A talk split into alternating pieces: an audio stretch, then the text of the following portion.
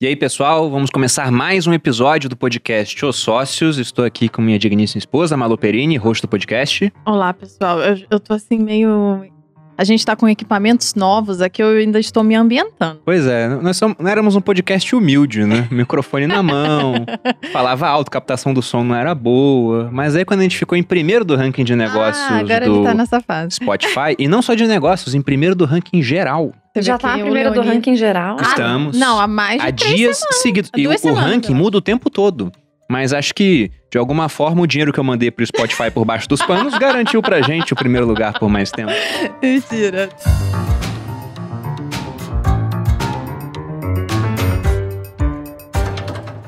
E qual o tema de hoje, Bolulinha? Hoje a gente. Ah, não, a gente.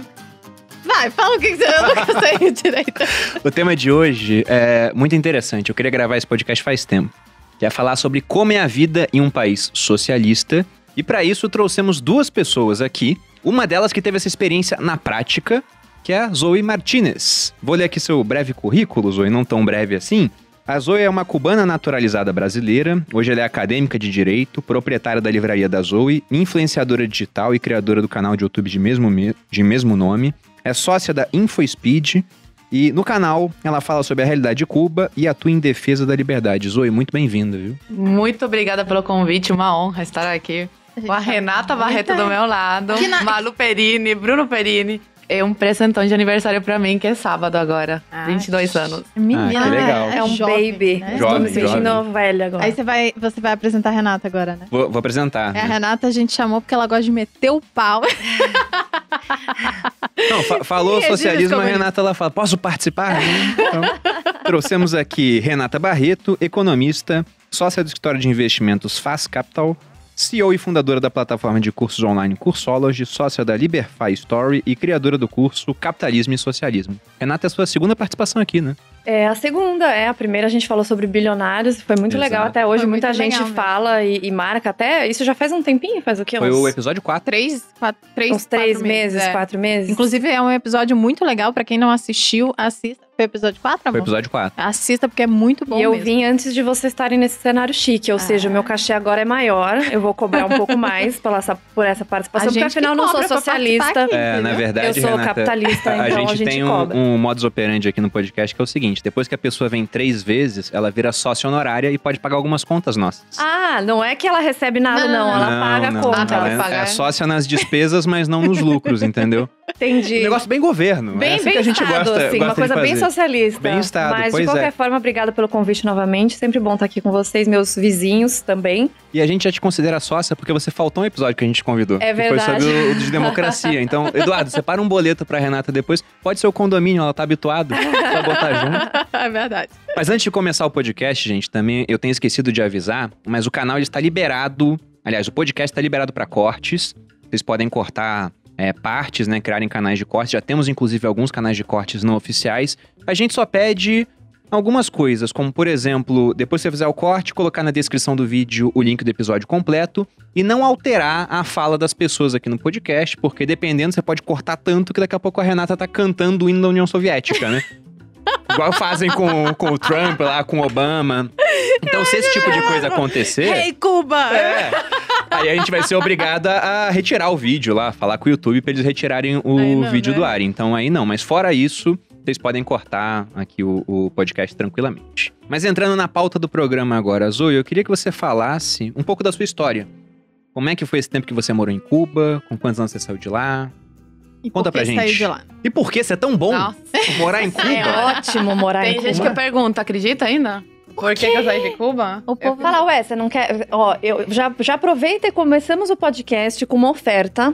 Eu pago a passagem só de ida pra quem quiser fazer essa Mas você experiência viu- live. Você viu que Só eu... que tem que ficar lá cinco anos, não pode voltar. ir com dinheiro, ganhando dinheiro como cubano, tá? Sem dinheiro brasileiro. Claro, exato. Porque É. minha história na internet começou por uma professora. Depois eu entro nessa história, mas começou por- com uma professora que queria se aposentar no Brasil e ir morar em Cuba com a aposentadoria do Brasil, tá? Que aqui a aposentadoria de professor não é grandes coisas, mas em Cuba é muito dinheiro, porque o, o dinheiro lá não vale nada. Mas enfim, começando agora com a minha história, é, começou com meu pai. Meu pai, ele é engenheiro, ele ocupava um alto cargo lá em Cuba e chegou uma hora que o Partido Comunista de Cuba é, pediu, mandou, na verdade. Pediu, né? É, pediu. É, uma Educadamente. De maneira educada, com uma arma apontada pra ele. É, exatamente. E pra família. É, que ele tinha que entrar pro Partido Comunista de Cuba, porque quando você ocupa um alto cargo, você tem que entrar no Partido Comunista. E meu pai não queria, porque você entra, não sai mais. Esquece, não vai conseguir sair de Cuba, enfim. E ele não queria isso pra família dele, ele queria uma vida melhor para as filhas. E aí, ele tem família brasileira. Ele tem uma parte, porque meu, meu pai de criação, é, ele é meu pai, né? É, ele é libanês. A família é Uhum. libanesa. Então, migraram. Uma parte foi pra Cuba e outra pra, pra Venezuela, Brasil. Escolheram bem. né? O avô deles escolheu Cuba. Porque na época, Cuba era capitalista e era muito melhor do que. Nossa Senhora. Isso foi antes de Sacanagem. 59, então. Muito antes, muito antes. E aí, ele pediu pra prima dele fazer uma carta convidando ele pra vir pro Brasil, porque na época era proibido. Tipo, vou de férias pra Cancún, vou de férias. Não, pode, não podia. Não pode. Mas isso eu queria saber, se é tão bom morar em Cuba, por que as pessoas não podem sair? Exatamente. É isso que eu. Uma questão eu, que, eu que me assola, essa assim. Mas é a mesma pergunta quando você fala assim, quando o caiu o muro de Berlim, o pessoal correu pra que lado? Pro lado. Era tão bom o lado lá que tinha que ter gente lá na- na- no muro fuzilando as pessoas que entravam lá e aí não podia sair. Então assim, que coisa estranha, né? De repente ficou era ruim o Eu lugar. fiz um Reels, né, esses dias, é, falando pro pessoal, cara, quem conseguir me responder esse questionamento de por que vocês veem cubano todo dia saindo a nado e não vê nenhum americano indo pra Cuba, quem conseguir me responder isso, eu dou mil, dois mil reais. Ninguém respondeu. Ninguém conseguiu responder. Perderam dois mil reais. Uma, uma resposta tão, Tão simples, Pois é. não é mesmo? Pois tão é. simples. Enfim, aí essa prima dele fez a carta, meu pai veio depois de muita burocracia. Quase que ele não consegue. Ele foi autorizado, então. Ele final. foi Ele autorizado. não fugiu. Várias, passou por várias instâncias, ministro, não fugiu. E aí ele veio, era pra ficar três meses. Que ano que foi isso? Foi 2005. Nossa. Ainda era o Fidel no poder. Ainda. Era o Fidel no poder. E o Lula aqui. E aí ele veio pra cá. E aí deixou minha mãe grávida da minha irmã do meio. E eu tinha cinco anos na época. E Ai, tão novinha, 2005. Ela ele tinha veio anos. vis- Ele já tava na de- faculdade já, Tinha 15. Não... trabalhando. Ele veio de visita e ficou. Aham. É, depois, depois dos três meses, que é o máximo que podia ficar fora. E aí ele foi à Polícia Federal depois de um ano, ele ficou ilegal aqui esse ano. E decidiu falar, olha, eu quero, eu pedi o asilo político. E aí foi aceito, ficou exilado político aqui. E aí conheceu um amigo dele, argentino, naturalizado brasileiro, que fez a carta, a mesma carta que a família dele fez pra ele, fez pra minha mãe. Aham. E aí depois de quase quatro anos, ele conseguiu tirar minha Nossa. mãe de Cuba. Ou seja, sua irmã nasceu, seu pai não viu, não, Não. acompanhou. É, no, Não final, no acompanhou. final, seu pai fugiu, porque ele veio pra passar três meses e ficou. Ficou. E aí minha mãe conseguiu vir pra cá em 2009. Quatro anos separados, Quase quatro anos. por conta de política. É, isso, né? Era uma barreira política. E como é que ficou a sua de mãe eh, lá? É, com, com criança e tudo? Como é Meus que ficou? avós ajudavam. Davam um suporte também. Minha mãe, ela tinha um irmão, tem um irmão fora, que mora nos Estados Unidos há mais de 20 anos. Ele saiu ilegal, ele foi corajoso aos 18 anos. Atravessou o mar.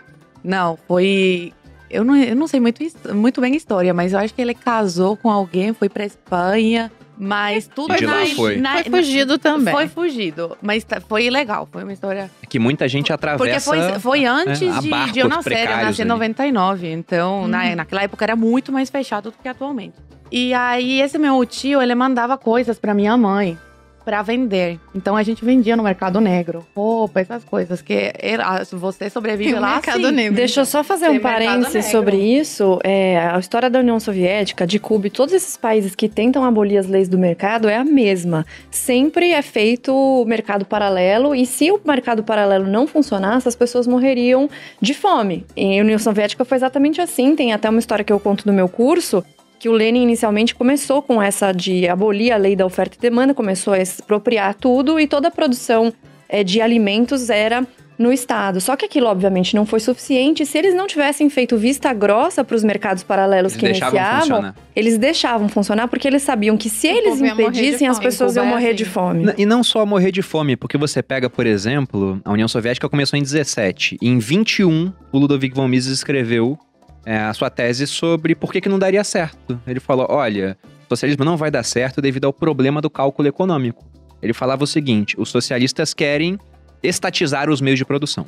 Se você toma os meios de produção, tira da iniciativa privada, você destrói o mercado para meio de produção. Se não há mercado para meio de produção, não há preços. Se não há preço, não há sinalização do que deve ser produzido. Quando a gente vê, por exemplo, sei lá, você vai numa cidade, a água que deveria custar uns dois reais, tá 10 reais. Isso tá te informando que, olha, tem muita demanda por água e tem pouca oferta. Aí um monte de pessoas vão ver, caramba, não porque elas são boazinhas apenas, alguns querem só ganhar dinheiro. Mas esse é o mérito do capitalismo, né? A gente usa o egoísmo dos outros a favor de todos. Ele olha, caramba, a água tá 10 reais, eu posso comprar água por 2 reais naquela cidade e lá vender por 8, que eu tô vendendo mais barato, e vou ter muito mercado. Se muita gente faz isso, muita oferta de água para aquela mesma demanda, o preço O cai. preço cai em países socialistas isso não acontecia. Isso é uma coisa assim funcionar. muito básica, né? Um conceito muito básico de economia que tentam. É, esse que é o problema, na verdade, do socialismo. Eles, eles colocam a emoção na frente da razão e aí dá tudo errado. Então, assim, ah, eu acho que o preço de tal coisa é muito caro, que as pessoas não têm acesso, mas a única maneira, e isso os, os dados provam historicamente, a única maneira de você conseguir levar a produção em massa para as pessoas e baixar o preço das coisas foi através da produção em massa, que veio depois da Revolução Industrial que precedeu o capitalismo.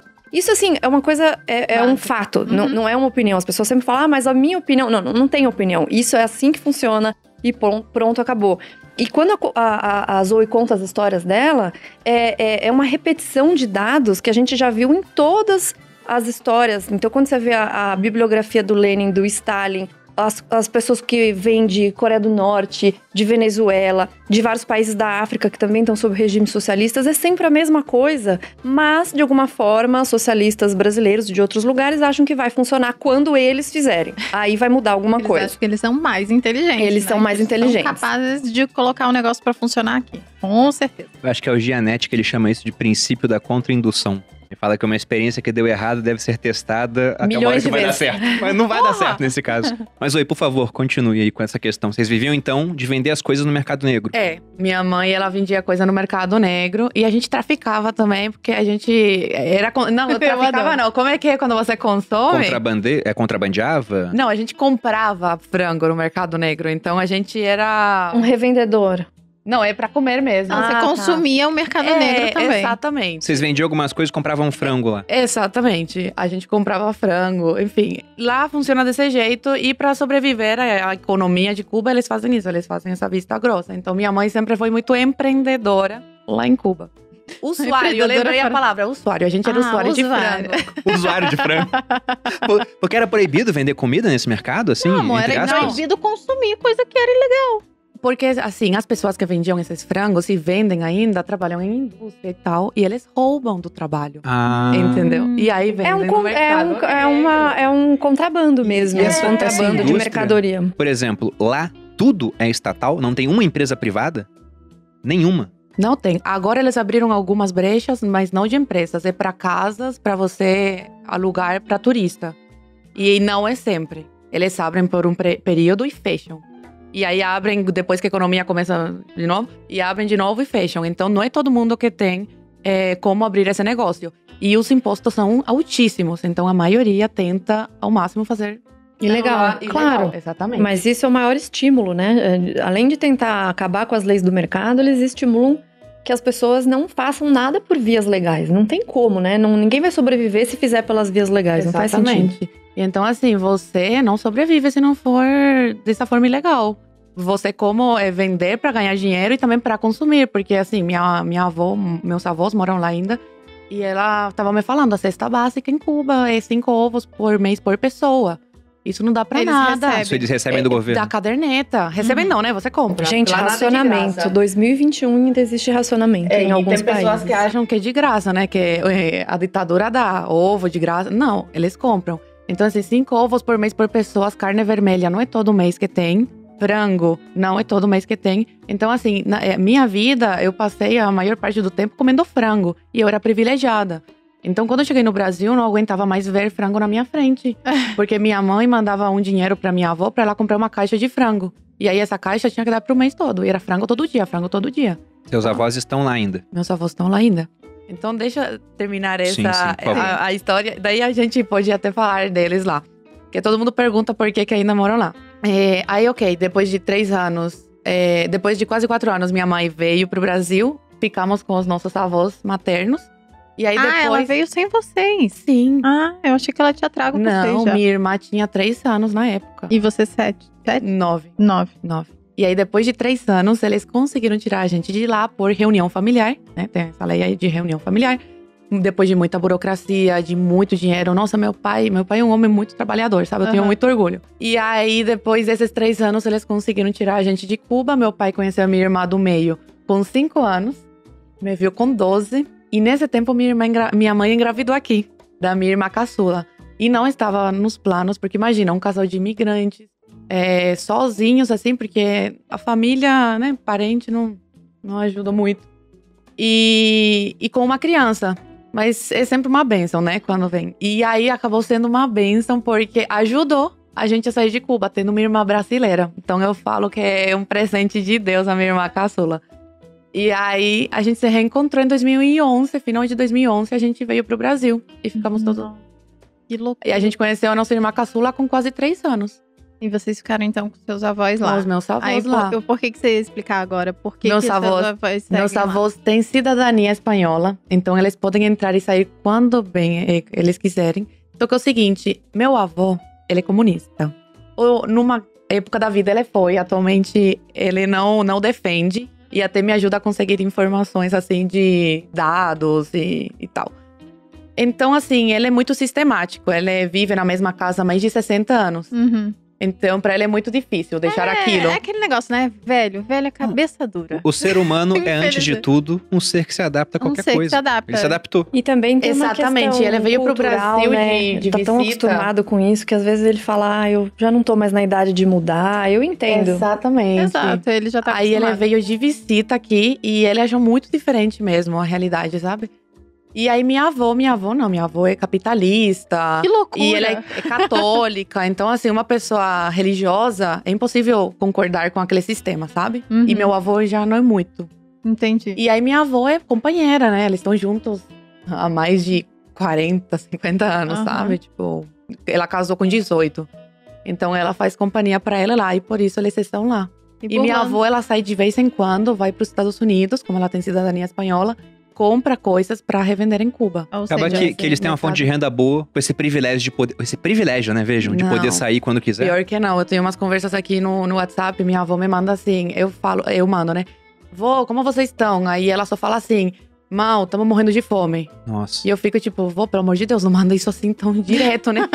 Dá uma O fingida. eufemismo, né? Tenho aqui, dieta. ela só manda assim, estamos morrendo de fome, Soe.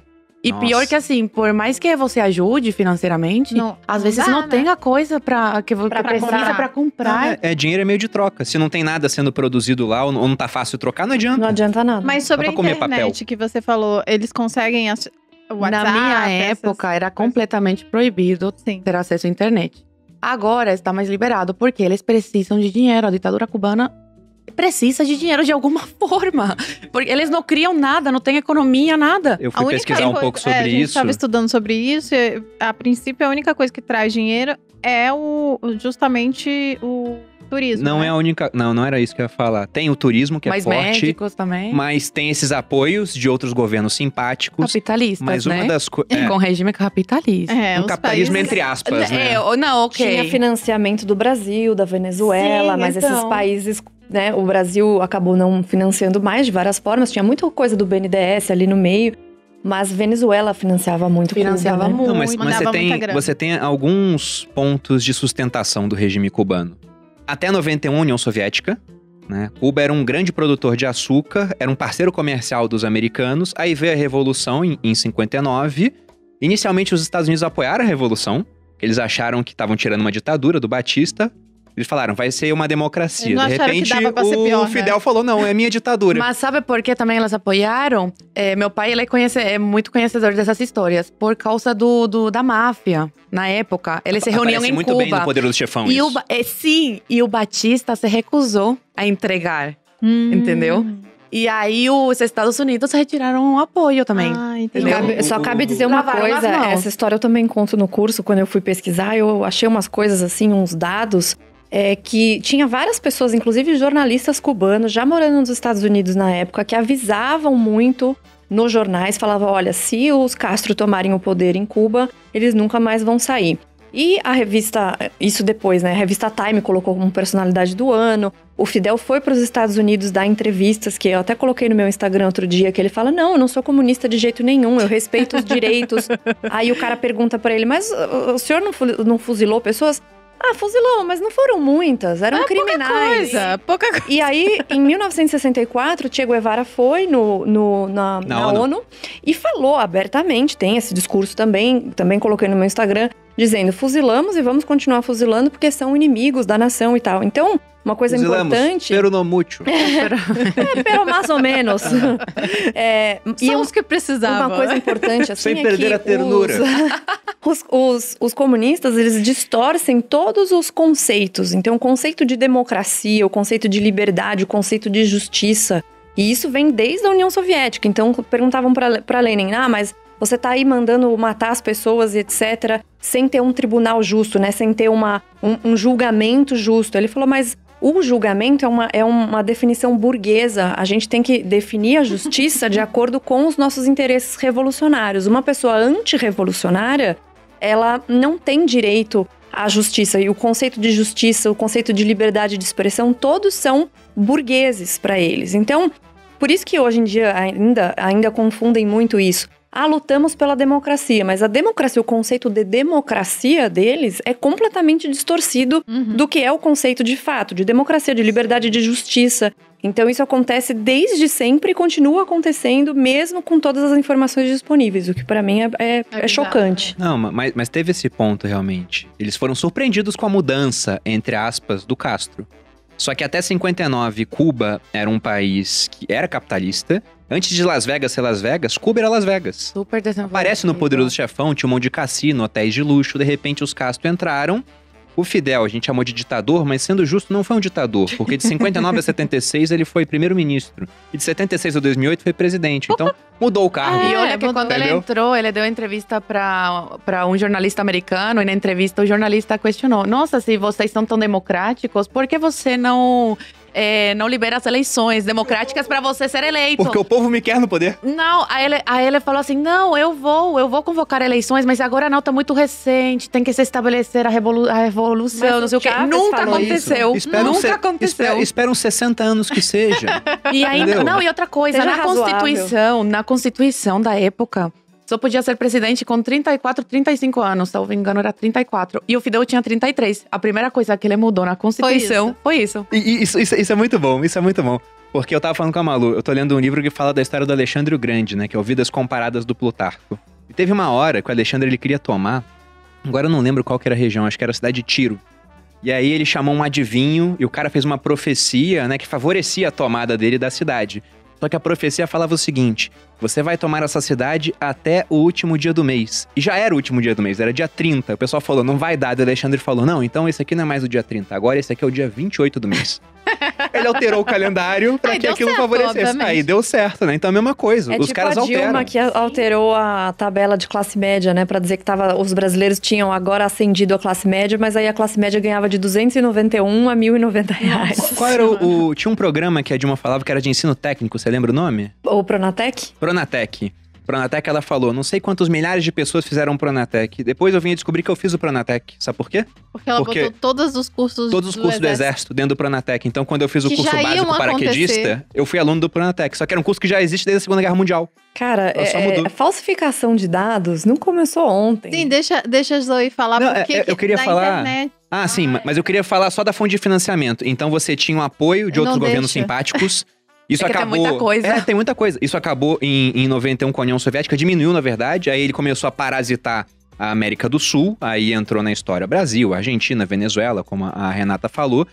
Eles tinham o turismo, que foi liberado a partir de 94, mas uma das grandes fontes de renda hoje é o envio de dinheiro de cubanos que saíram de Cuba Sim. para as pessoas que É estão o em Cuba. cordão umbilical, que eu falo que até hoje não, a gente Que não é- consegue cortar quando sai de Cuba. Como os médicos, A família mais tá lá, pô. médicos mandam também, né? Deixa, só vamos terminar esse negócio da internet, internet. porque eu lembrei agora que eu já postei no meu story até, eu tava indo recarregar, né, o celular da, da minha avó. E aí eu vi 8 GB de internet. Chuta, quanto? que- Mil reais. Mil reais. Você acha? Aí, pessoal, você que é socialista e acha que ser socialista é iPhone e internet pra todos, tá aí. Não, Mil eles ficam reais. falando que agora tem internet, que é a abertura e tal. Isso porque Gente, mil reais já é muito caro pra gente, mas lá o dinheiro é é, um absurdo. absurdo, né? Não, pra mil mim, reais Meu Deus, eu a falei, vida. vó, o que, que eu faço? Eu Vou, daqui a pouco eu vou vender um rim pra poder colocar teu crédito. E a internet é super ruim. Minha Ah, amiga, você outro coloca dia daqui, tava. você consegue... Eu coloco às vezes. Ou meu tio dos Estados Unidos. Aí um dia eu tava com minha amiga no telefone, com, com minha avó no telefone, minha amiga do lado. Aí eu, olha, avó, essa é minha amiga tal, apresentei. Ela, nossa, que internet ruim, porque tudo, tipo, não dá pra ver o rosto da pessoa, sabe? E olha, Granulado. É a mais de caríssimo. Você acha que, que pessoa que tá passando fome lá, que é 99% da população, tem dinheiro pra colocar Claro que internet?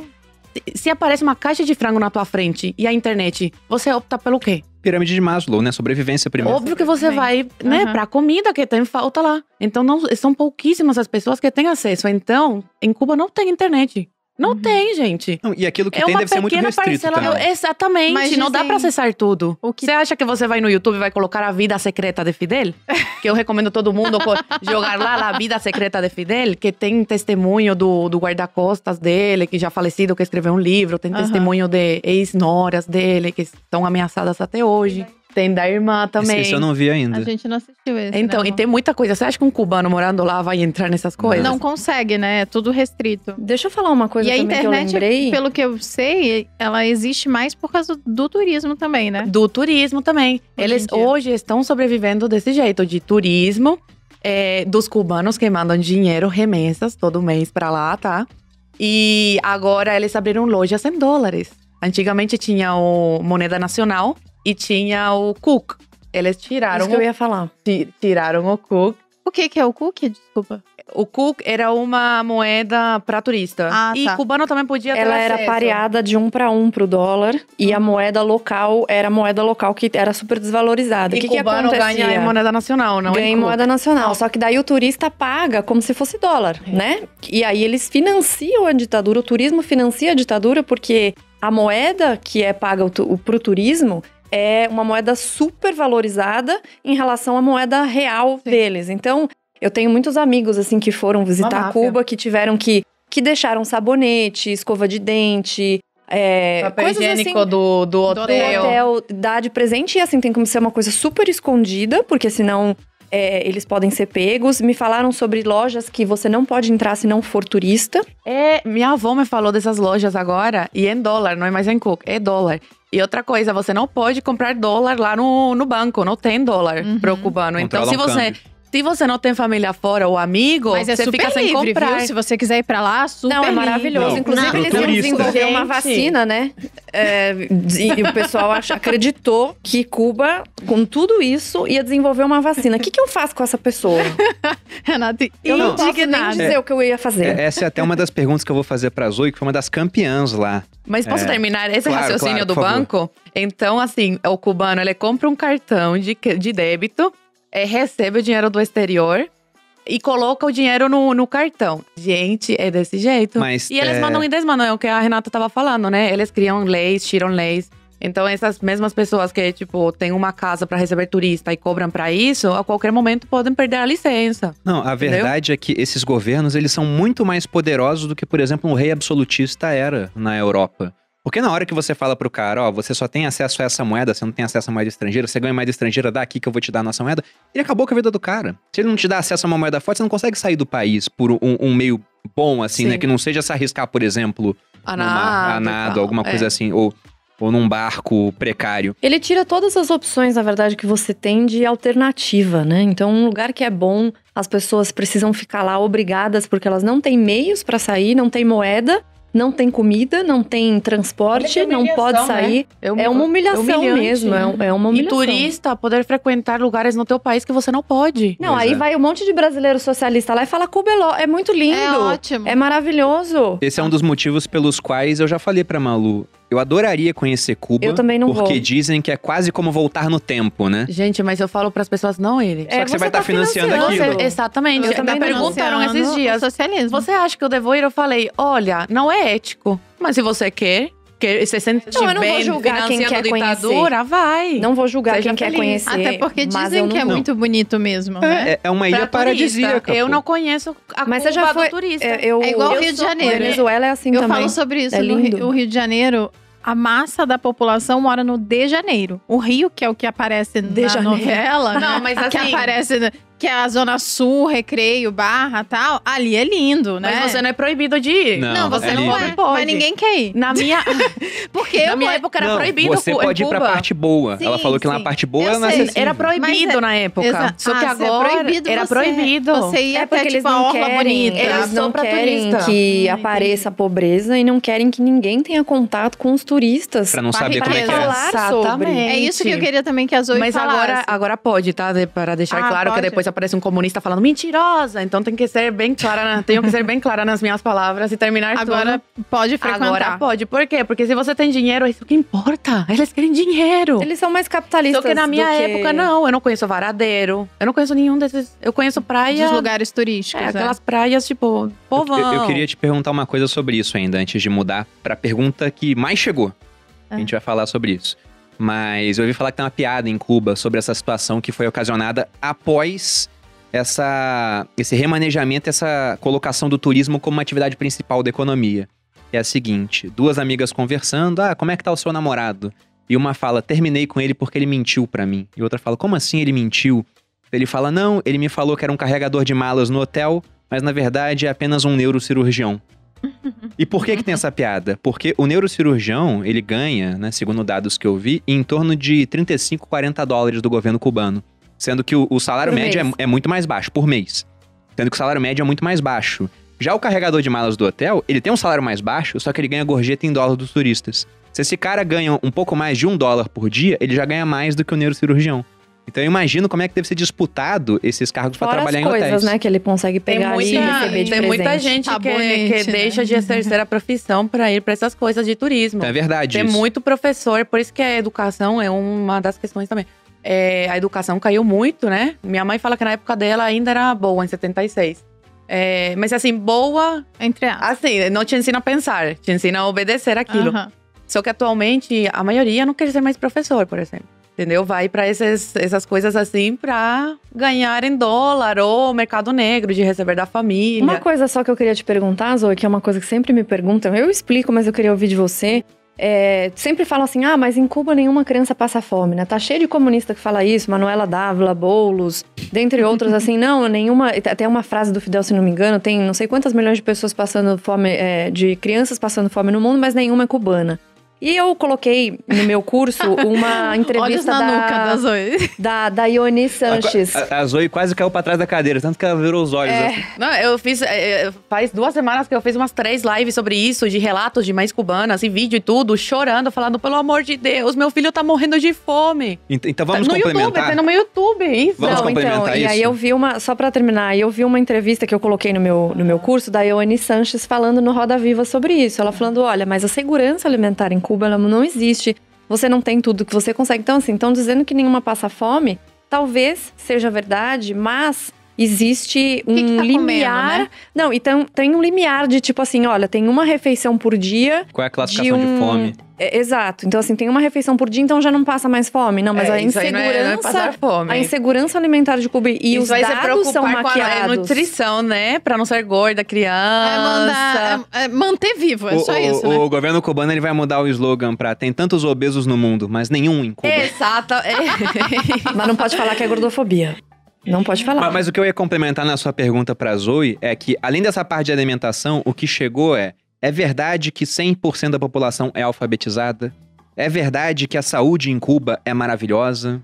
E aí, sobre esses pontos, né? Alimentação, saúde, Hum. educação, como é que é? Educação, Hum. vamos começar pela educação, né? É, realmente, lá, a ma- a- as pessoas é, recebem ensino, a- é, são alfabetizadas. Só que, assim, é uma educação que, é o que eu falei, não te ensina a pensar, te ensina a obedecer. Então, tudo que você lê, estuda, é só marxismo, comunismo, te, de- te- te deixa paranoico, porque desde criança é que Estados Unidos vai invadir Cuba e que estamos que, eh, temos que nos preparar para a guerra e que Fidel salvou Cuba e que Cuba antes as crianças ficavam na rua passando fome, não tinha comida. Exatamente. É o, é o resumo do livro. Exatamente. Então é isso que a gente aprende, sabe? É só comunismo. Eu não, eu não, eu não tinha informação de fora do, do, do mundo, sabe? Que qualidade é essa de educação? Que, que qualidade? Uma vez eu. um- uma vez a professora incitou ódio contra mim.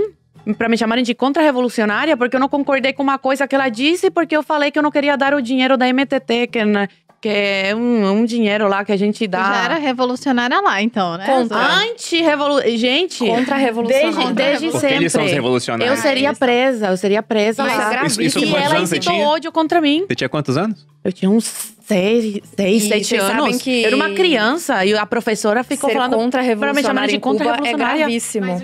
Vai preso, é bem grave. Não, minha mãe, minha mãe era chamada toda vez na diretoria, porque eu achava uma palhaçada. Todo dia tinha, tinha que se apresentar lá no. A gente cantava o hino nacional de Cuba, falava seremos como, como el Che, como um, ou seja, seremos contra um sanguinário, entendeu? Um matador, se é o sangue frio. E se não fizesse isso, chamavam os pais. E eu achava uma palhaçada. Eu falava, mãe, pra que isso? E você era chamado também, você era escolhido todo dia um aluno para você recitar um poema sobre revolução também, né? E sobre Fidel, na frente da, de toda a escola. E levar flores para Camilo Cienfuegos, para Che Guevara. E uma vez eu também não queria. E chamaram minha mãe. Minha mãe falava, só pelo amor de Deus. Pelo amor de Deus, decora isso e fala lá na frente. E eu, mãe, mas é uma palhaçada, eu não, não quero. Só por favor. Por quê? Porque os pais sofriam as consequências no trabalho e tudo. E, e eu sempre me criei com a seguinte frase, de ter duas, car duas caras. Porque assim, o que eu ouvisse em casa eu não podia repetir na rua. Então minha mãe sempre falou pra mim, sou eu que você ouve aqui, você não pode repetir na rua. É porque o seu pai já estava Sabe? Doble- já duas- é, doble é moral, né? de- A gente fala. De medo. Duplo pensar. Exatamente. Isso. Esses dias eu fui assistir um jornal, que a gente tava, por acaso, né? Eu não assisto TV. E aí eu fui assistir o jornal e a mulher tava lá. Ah, porque o que a gente sabe é que na pandemia aumentou muito os ricos e aumentou muito a direto. desigualdade. As manchetes todas, ultimamente, têm sido assim. Ontem mesmo eu coloquei no Instagram que a Globo News colocou lá, né? Como que eh, variou a renda por classe. Então, é, é a classe D e E, classe C, classe A e B.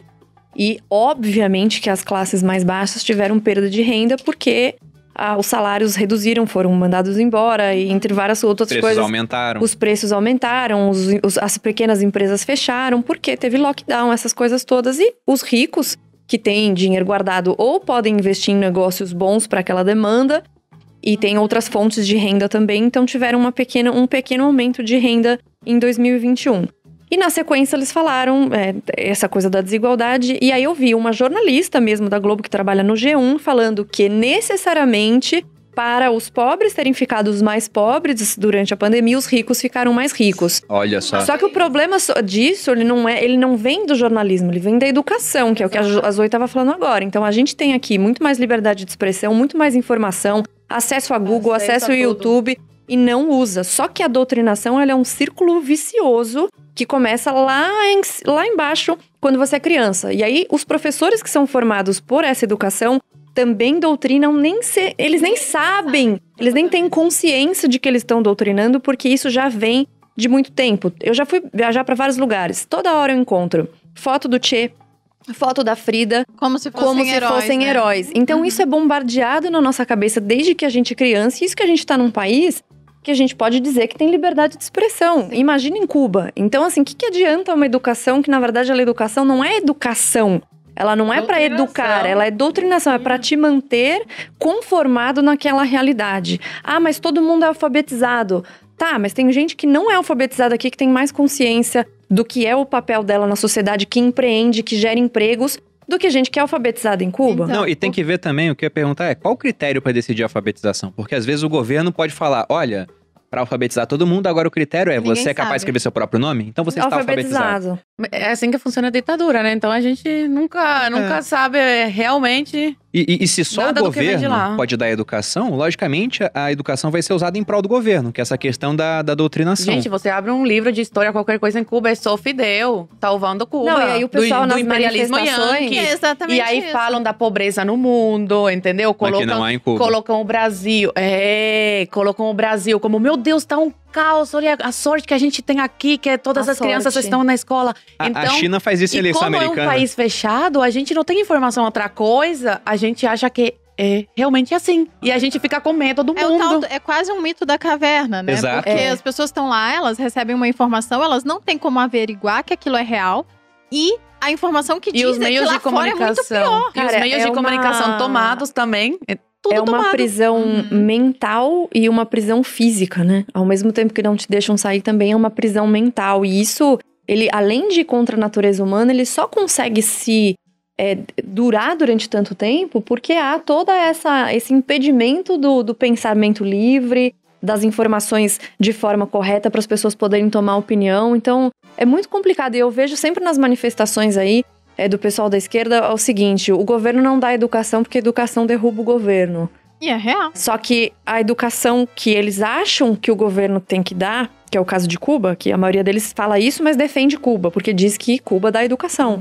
Mas a educação que Cuba dá é justamente para não derrubar o governo. Exatamente. Pra fortalecer, porque eles recebem a informação de que Nada é aquilo melhor, a melhor do que a opção. propaganda comunista, e eles são muito bons de propaganda, muito bons. Mas é até marqueteiros, né, Aproveitando o teu primeira linha. comentário da repórter da, da Globo, eu pergunto pra essa repórter, então teria sido melhor que os ricos também ficassem mais pobres? É, aí demitissem mais assim. gente, aí demite mais gente, o cara agora demitido não tem mais renda pra consumir, como o consumo dele vira renda de outra pessoa, outras pessoas deixam de ter renda. Então, por empatia, o rico Todo deveria ter mais ficado mais pobre. pobre. Só que um detalhe, essa repórter não perdeu nenhuma renda, continuou trabalhando durante esse período Uhum. em casa e falou pra todo mundo ficar em casa porque ela estava muito bem, linda e maravilhosa em casa, recebendo o mesmo dinheiro. Ela, para os brasileiros, ela deve ganhar o quê? Uns 20 mil reais, vamos colocar aí. Isso aí É o é, topo do topo. é o topo do, do, do- do Brasil. É 5% mais ou menos que ganha isso no Brasil. Então, rico pra ela são os outros, são é quem ganha mais. Então, quem ganhou mais do que ela, quem ganhou, vamos supor, o dobro do que ela ganhou, que é 40 mil reais por mês, já é rico, já tem que ser taxado, já deveria ter perdido patrimônio, Mas já até deveria. o dela não, né? Até o dela não. Eu, eu queria te perguntar uma coisa aqui, Zoe. Eu tô com a Revolução dos Bichos aqui, que é um Oh, livro que eu O gosto Bruno muito. ama esse livro. E o George Orwell, apesar de socialista, né, ele era um defensor do socialismo. Ele viu, caramba, o que tá acontecendo na União Soviética é muito diferente daquilo que a gente achava que ia acontecer. E tem um ponto aqui onde me lembrou isso que você citou de ter que recitar um poema da Revolução. Que é, é um ponto onde eles escrevem um poema em homenagem ao camarada Napoleão, que é o governante. E tudo na Revolução dos Bichos era culpa do Bola de Neve. Então, em Cuba, tudo é mérito do Fidel, pelo que pareceu aí nos livros de história. E os Estados Unidos são Bola de Neve, né? Vai fazer tudo dar- dar errado. Aí eles começam a colocar aqui, né? Amigo dos orfãozinhos, fonte da felicidade, senhor do balde de lavagem, ó minha alma arde em fogo quando te vejo. Assim calmo e soberano, como o sol na imensidão, camarada Napoleão. Aí começa a recitar aqui. É muito engraçado. Não, esse livro é assustador, assim, ele É. parece uma, parece que ele veio pro futuro E foi escrito antes da Revolução Cubana, por muito exemplo. louco. Mas eu queria te perguntar, já que Leia, falamos... Quem não leu ainda, leia. Tem na minha livraria. E é uma né? delícia. Inclusive. É bem gostosinho de. Inclusive, como capitalista, deixa eu fazer um jabá. Livraria da Eu- Zoe. Eu não tenho, eu sou capitalista, gente. Eu, eu não tenho vergonha de falar, eu adoro dinheiro. Eu adoro ter vida, tipo, boa. Lógico. Mas eu amo todo mundo trabalhar. gosta. O socialista Mas também eu- gosta. Todo não, mas mundo não gosta, gosta. não gosta de trabalhar, é Não vagabundo gosta. invejoso. É, é isso. Eu não, eu amo trabalhar, me relaxa. E Se isso... fosse por mim, eu trabalharia 24 horas por dia. Eu trabalho desde os 17 anos. Meus pais não me sustentam desde os 17 anos. Eu tenho muito orgulho de falar isso, entendeu? E aí vem as pessoas na internet. Ontem eu postei uma foto lá do meu cabelo. Que o cabeleireiro fez, tá? Postei. Eu vi. Cara, nossa, Eu tá curti, lucrando. pode olhar ali. Tá Vou olhar depois. Tá lucrando, que não sei o quê, com esse capitalismo, ganhando dinheiro. E, Foi- é isso, pra isso que eu vim pra cá. Eu, Porra. foi pra isso que eu vim, entendeu? Como é que você responde isso, adoro, Renata? adoro mesmo. Mas aí a gente volta Como pra. é que você falaria? Você é gente- Não é burro? pecado. Não, eu falaria meu pau de óculos. é, o problema com lucro é Pra meu pau quem de acha óculos. que a Renata é Esse tranquila. negócio de, de lucro é engraçado porque é- essa é outra coisa que, é, ao Eu mesmo tempo que tem os falsos heróis, tem também a mistificação. O Bruno fala muito sobre isso, muito bem.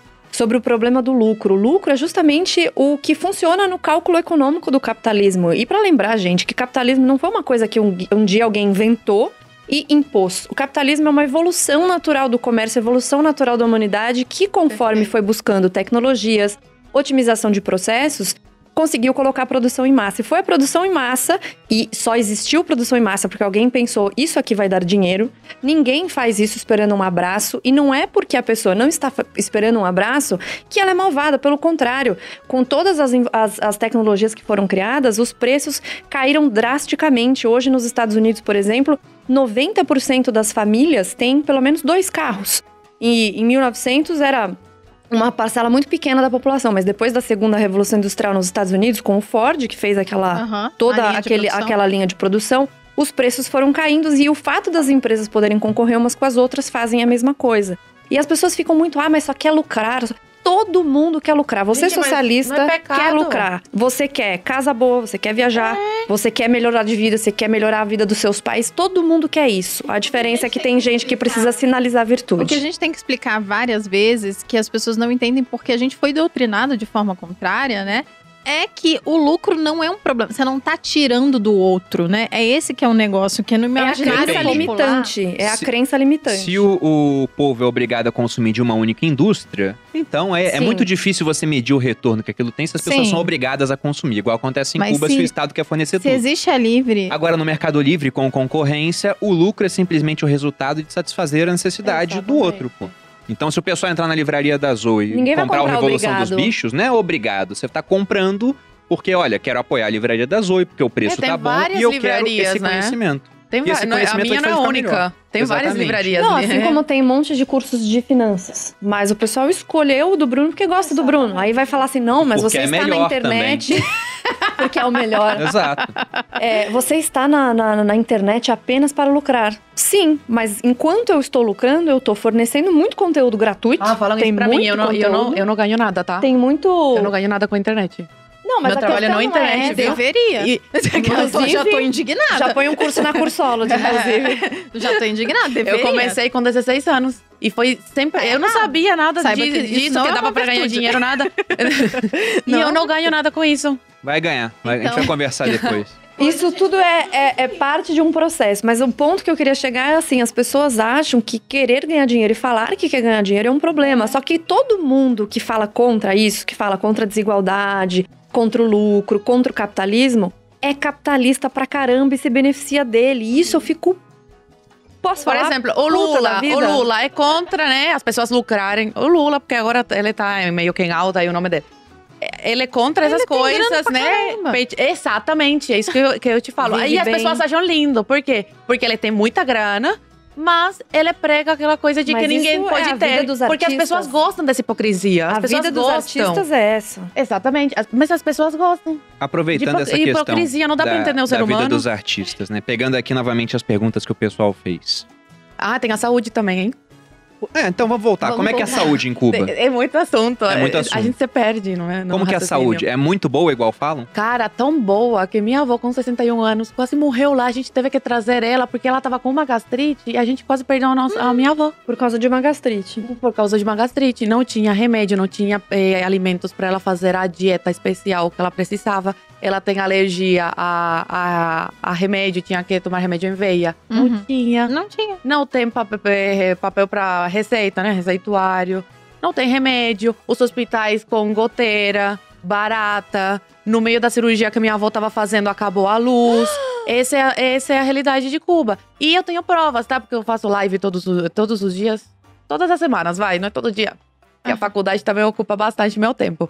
É, eu faço lives mostrando vídeos, tá? De, de cubanos. E dá pra ver que é em Cuba pelo sotaque. O sotaque do cubano É, nesse- é. É, a gente é fala, aquele. é cubano, é aquele. É bem marcante. E, e tem vídeo, tem foto. Então, pra quem me chama de mentirosa, pra- tem, tem lá, só ir no YouTube e você Gente, ver a situação. De, de onde que vem essa lenda, Não, então? e outra coisa muito importante. Propaganda. Os, Marketing, melhor, né, os amor? marketing. Propaganda. Os melhores médicos especialistas, eles mandam pra fora. Porque eles lucram muito com esses médicos. Então, às vezes, pra você fazer uma cirurgia, tem que esperar um ano porque não tem um especialista. E, ô, Zoe, todo mundo que fala que uma relação de trabalho, né? Os, os- os- os socialistas dizem, através dos ensinamentos de Marx, que todo, toda relação de trabalho é uma relação de exploração, que sempre vai ter o proletário e o capitalista que vai, ele vai vender a sua, a sua força de trabalho para esse capitalista e que ele vai estar sempre na subsistência e tal. Lei de Mas ao mesmo tempo, isso, que é uma coisa absurda, né? Ele falava que quanto mais tecnologia tivesse, mais os salários iam baixar, e foi justamente o contrário. O pessoal continua insistindo nisso 200 depois da, da teoria ter sido feita, quase 200 anos depois. E o pessoal, ao mesmo tempo, não se indigna com o fato de os médicos trabalharem para Cuba tendo somente 30% do que Gente, eles ganham e escravidão. 70% É, para a ditadura.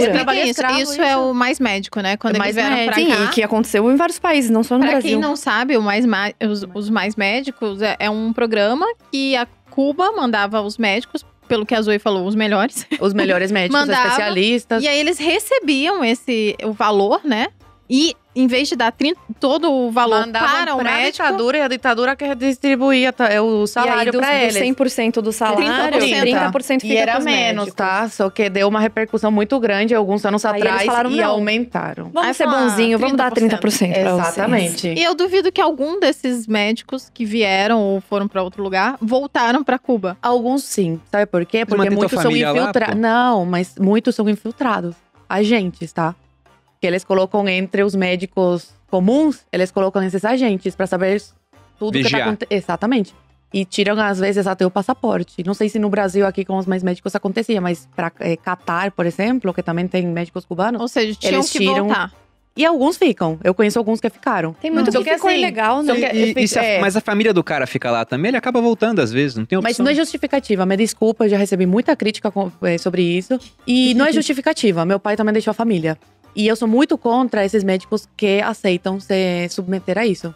Eu sei que a vida em Cuba é difícil, eu sei que o pouco que eles ganham aqui, que aqui é pouco, mas lá é muito, é, dá pra ter uma vida boa lá, tipo, boa, né? Menos medíocre, ok. Mas, cara, não dá. Não dá pra aceitar isso. Você financia, você ajuda a financiar a ditadura que tá acabando com, com o seu povo. Entendeu? Então eu não, eu não apoio esses médicos que fazem isso. Agora, o médico que vem pra cá com a intenção de ficar e fica, mesmo passando dificuldade e sabendo que vai mais pra frente vai melhorar, aí ok, eu apoio. Agora, esses médicos que se submetem a isso, essa humilhação e voltam pra Cuba, não tem o meu apoio, eu sou contra.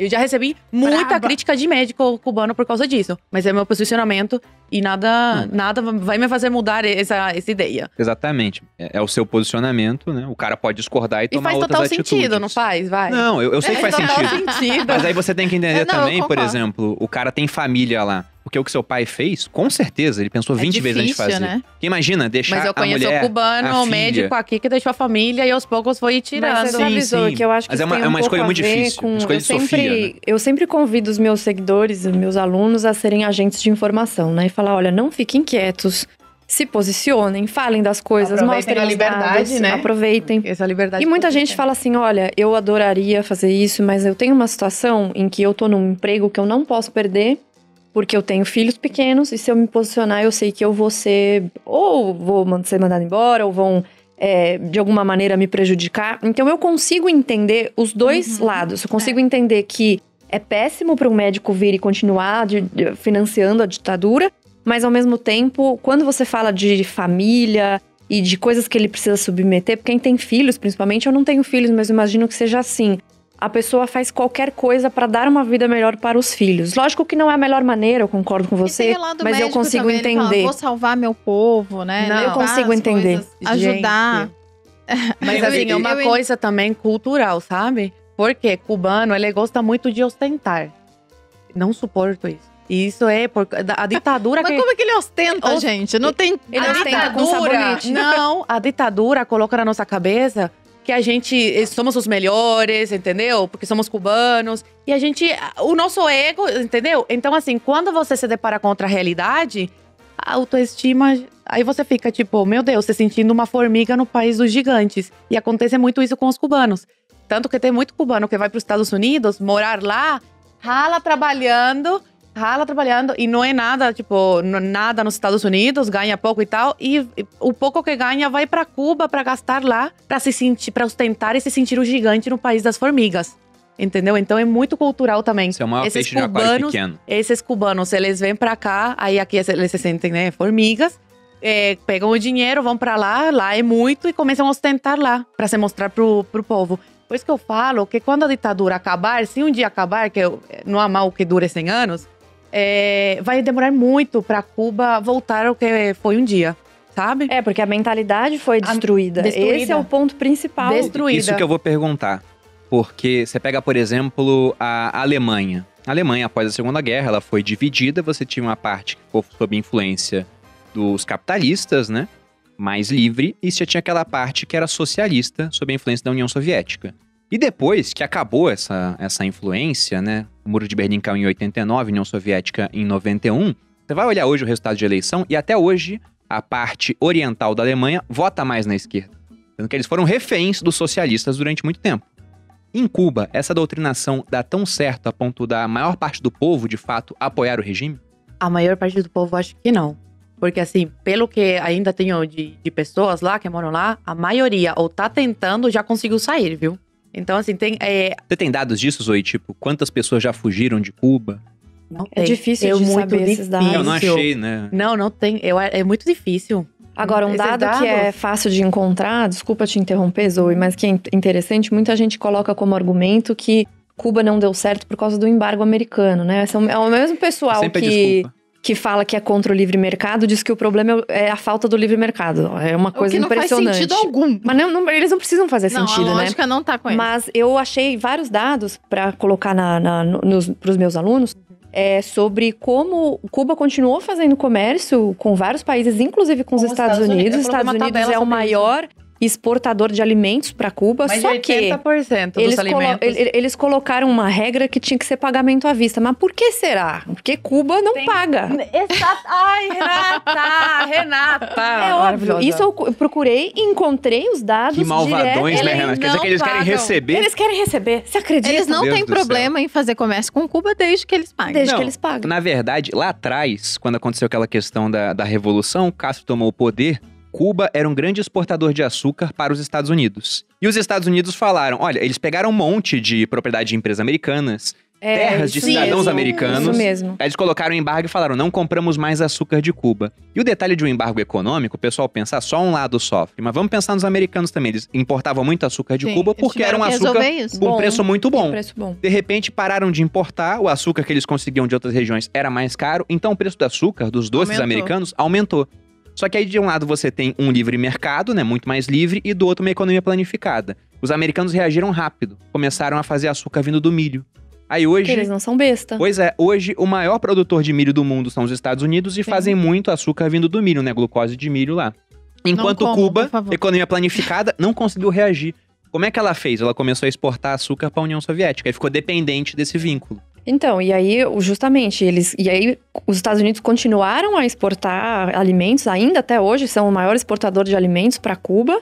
Só que eles fazem contratos com pagamento antes, não pode parcelar, tem que ser à vista, tem que ser antecipado. E eles falam muito sobre essa, essa coisa do embargo e de quanto Cuba foi prejudicada por isso. Isso também acontece quando falam da União Soviética, que o, o- o. Reagan, ele conseguiu é, esmagar né, a União Soviética, que foi a Guerra Fria, sem uma guerra de fato, com esses contatos para ir estrangulando a economia cada vez mais da União Soviética até o momento que ela, que ela colapsou. E os Estados Unidos fizeram isso inicialmente, primeiro por uma questão de. de é, por- porque eles não podiam mais importar o açúcar, mas também por isso que você falou das expropriações que foram feitas das propriedades. Então, eles, em contrapartida, falou: olha, vocês estão expropriando propriedades de pessoas americanas, de empresas americanas, então a gente vai parar de fazer comércio com vocês. Mas não parou bem, parou, né? Não, aqui, Não, e- ó, e, e é uma, é uma achei punição aqui- boa também. né? Imagina, você me rouba, eu falo, você me É. roubou, não tem nada contra você, Mas não. tudo bem. Continua Olha aqui, fazendo troca. a tabela. Eu coloquei nos meus stories, tá nos destaque. Em 2020, Cuba estava entre os primeiros 59 parceiros comerciais dos Estados Unidos. E também tem um post meu, foto de frango, aqui, ó. Do frango, Zoe, direto. Eu, eu imagino que você não aguenta mais ver frango na sua vida. Gente, Isso tá na sua bio, especialista em frango? Em Eu frangos já sei que ruins. se eu convidar a Zoe, eu não posso fazer frango. Não faça frango. Vou fazer faz, camarões. Camarão. Ai, que eu, amo camarão. E eu, eu- vi que você super eu faço. cozinha. Ela sempre Ai. faz isso. E é muito bom. Eu tenho experiência. Mas, mas oi, Comi lá. vo- voltando a essa pauta novamente de Cuba. Não, e outra coisa, a gente Não, não, mas- sabe a procedência das coisas, porque a gente Sim. compra no Eu mercado perguntar isso. Então, assim, pessoas. pior sabe possível. quando fo- foi feito. Não, e tem que teve- fotos também no meu YouTube, imagens da, da carne chegando Não, no caminhão, toda a né? carne junta assim. É, é, é o que Achando. acontece Isso toda vez que tem proibição. Eu era muito magrinha quando eu cheguei de Cuba. E quando eu cheguei, eu fui recebida com uma mesa desse tamanho mais ou menos, cheia de comida: maçã, morango, eh, carne vermelha, Coisa que você não via lá. frango. Até frango. Tudo. E minha mãe até ficou brava comigo porque a gente não tava na nossa casa. E eu ficava pegando de tudo um pouco e deixava tudo pela metade. Por quê? Porque eu queria experimentar. Aquela- Uhum. E até hoje eu não me consegui me libertar disso. Então, assim, mês passado eu engordei 5 quilos. 5 quilos. Porque Vai às ver. vezes eu me descontrolo e eu, e eu começo a querer comer fora todo o tempo, de tipo, nossa, essa comida aqui, essa comida aqui. e eu não vi. consigo deixar comida no prato. Então, quando a mãe da minha amiga me, me convida aos domingos lá, lá em Brasília, é, às vezes eu não. Tipo, tem um pedacinho de carne, alguma coisa no prato e falam, só tá, tá bom, deixa. A gente joga fora. Eu não consigo. Eu dou uma volta, volto, sento e Uhum. como. Mas justamente por isso que o governo cubano controla a Eu- comida, pra que isso não aconteça com as pessoas, E eu não entendeu? entendia por Aí que É uma eu preocupação essa- com, com não ter obesidade no país. Exatamente. Eu não entendia por que eu tinha esse problema com comida. E agora eu entendo, é a é, por falta, isso. né? E quando eu vou no mercado, até hoje eu tenho problema. Eu não gosto de ir no mercado porque eu fico com dor de cabeça. Porque tem muita coisa. E aí eu fico, tipo, perdida, de verdade. loucura. Eu fico perdida. Lá não é Cara, assim. é, é- olha, eu não sei nem o que te falar, Zoe, porque o que essa ideologia implementada na prática faz com a cabeça das pessoas, a mentalidade, o psicológico, é um negócio tão cruel. E minha mãe também tem esse problema, viu? Olha, Ela quer, ela vai no mercado e meu pai fala: tem em casa, só compra um pouquinho e quando acabar a gente volta. Não, minha mãe quer comprar, ela tem estoque de tudo em casa. E aí me lembra a Ayn Rand, né? Que Ela, ela, ela comentava também. é, comentava, parece que comentava comigo. Mas é, no né? livro e Essa tal. é a vantagem. Tinha, tinha, tinha lá, né? Que, que passa, o povo dela passava pela mesma coisa. É, e acho que a, a ditadura comunista faz isso para as pessoas não se preocuparem com política, com nada. Só com essa falta de, de comida. Sobrevivência. Imagina você com fome, você acha que você vai pensar em Você outra não tem coisa? outro Não. espaço pra É, é, pensar. Em A, a gente vê isso até nos problemas, por exemplo. Você acha que o povo que tá com fome se preocupa com o aquecimento global eu ou ia falar questões isso ambientais? agora. Você tirou as palavras da minha Ele não se boca. preocupa, Todo pô. mundo que fala que o capitalismo é um problema para o meio ambiente vão para lugares pobres, né? Por lugares pobres, quando você tem muita pobreza, a preocupação número um das pessoas é a alimentação. Então todo o resto fica secundário, inclusive, obviamente, a proteção do ambiente. Então você não vai fazer É, o- O Paulo reciclagem. Guedes falou isso. Falou, e só que o que, né, que acontece? marretado. ele, eh, o pessoal pega aquele trechinho, né, e fala: "Nossa, olha como o Paulo Guedes foi elitista com essa frase". Gente, mas o problema não é que as pessoas pobres não querem é, é, que o ambiente seja protegido. O problema não é esse. É O problema é que elas não prioridades. como. Como é que você vai reciclar lixo? Não tem um pra onde ir. Você não tem muitas vezes nem água encanada, gente. 47% dos brasileiros não tem sistema de esgoto em casa. E isso vai é, sujar os afluentes, que vai para os rios, que vai para o mar. Então não tem como você proteger o meio ambiente se você não tem ou essa prioridade e que naturalmente lugares mais pobres não têm. Então eu fui agora para a África, é, tem muito problema de, de meio ambiente lá, muitos, muita sujeira, muita poluição. Isso acontece também no Haiti, acontece em Cuba, acontece em diversos países que têm pobreza, porque a preocupação número um não é essa. Não, é, quando você vê o pessoal primeiro, falando né? sobre problema ambiental, você vê isso é um problema de gente rica. Pelo seguinte, o cara só passa a se preocupar com o gás carbônico que os motores a combustão soltam, porque os motores a combustão já resolveram um problema muito maior, que é, por exemplo, o problema da fome em boa parte do mundo. Mecanizou o campo, Exatamente. aumentou a produção, lá não tem acesso a isso. Mas lá tem gente rica. E essa era uma pergunta de um seguidor. Ele falou: pergunta pra Zoe qual é a diferença de padrão de vida entre os membros do governo, do alto escalão, para as cúpula, pessoas né? comuns. Nossa senhora, completamente. Essa desigualdade difer- ninguém reclama. né? Exatamente. E quando você joga no YouTube lá, a vida secreta de Fidel, mostra até a casa. O Fidel eh, eh, mora numa. mora- morava, né? Numa mansão. mansão. Usava Deixa- dois Rolex. Dois roletes, andava de Mercedes, Benz. E, e deixou uma fortuna parecida com a da rainha da Inglaterra. Mais ou menos quase um bilhão, quase um bilhão de dólares. Na Gente, época, a Forbes fez um levantamento. Bilhões, quase um bilhões. bilhão de então, dólares. Então, para você ver, os comunistas são mais capitalistas do que os próprios capitalistas. Então, enquanto, enquanto isso, as pessoas em Cuba morrendo de fome. Enquanto o Fidel e tem imagens dele com, com vinho. O charuto Entendeu? cubano é acessível pro cubano? Ou coíba. Você acha que é cubano comum vai comprar coíba? Caríssimo. Ela fez a, a cara igual eu faço. ficou indignada. É igualzinho, tipo... Nossa, eu percebo, é, ela, é, eu, eu te sigo, acompanho tudo da Renata. E é, eu vejo que ela sente a mesma indignação que eu sinto, sabe? E Então, mas entende do assunto tão postei, bem. É tão legal eu- ver uma pessoa que não é do meu país e tal. E que se interessa tanto pelo assunto e que fala com tanta. propri- Você tem propriedade. Porque, cara, você sabe cada coisa que, tipo. Mas é ninguém aqui no Brasil pesquisa, né? sabe. E, e aí o que acontece também, Zoe, o pessoal vem isso, assim eu, pra eu, mim. eu me sinto muito representada, sabe? Eu, eu te falei isso Obrigada. na live, né? Aham. Eu me sinto muito representada. É muito, é muito legal. Mas assim, uma coisa interessante é que tem muito aquela coisa no Brasil de ah, mas você não é professora de história, você não é formada em história e não sei o que lá, então você não tem autoridade pra falar. Ah, que, Você pra que eles morou tem que ter lá, um diploma, né? Se você não tem é, história, também você não pode falar. É. Ninguém pode falar. Você morou lá só quando eu era vivi criança. a porra É, da você história. Você já saiu, não pode mais Me diz falar. uma coisa, eu Mudou tenho, o 20, eu, regime. te- eu tenho 22 anos. Eu pareço de 22 anos? Não. Então, desde criança eu nunca pareci, eu nunca ah, é, Aparentou a idade. aparentei a idade que realmente eu, eu tenho, sabe? Então, aos 12 anos, eu era muito adulta. Eu lembro que eu andava sozinha Mas na, a vida rua. ia pra te, te fez fazer isso, né? A vida te Exatamente. levou pra esse caminho. É, a vida, eu amadureci muito, muito cedo, entendeu? Porque eu não, eu não, não tive o privilégio de muito tempo. nascer. Exatamente, eu não tive o privilégio de nascer nos Estados Mas Unidos, uma, no Brasil. uma coisa Nasci em importante, Cuba. Zoe, quando você fala sobre informação, né? Que eu tenho muita informação, nenhuma informação que eu tenho é privilegiada. Tipo, nenhuma, é uma coisa. É uma coisa que tá pública. Uhum. Você consegue encontrar por meio de livros, por meio de pesquisa na internet, querer. documentários. Tá aí. E, e não tá escondido, porque eu lembro que quando eu era criança, eu tava na sétima série, saiu aquele filme Diário de Motocicleta, Uhum. que contava a história do Che Com Guevara. Gael né? Garcia Bernard. Pois é, e eu não tinha a mínima ideia de qual era a história dele. Eu via de vez em quando o pessoal usando camisa por aí, né? Professor de história.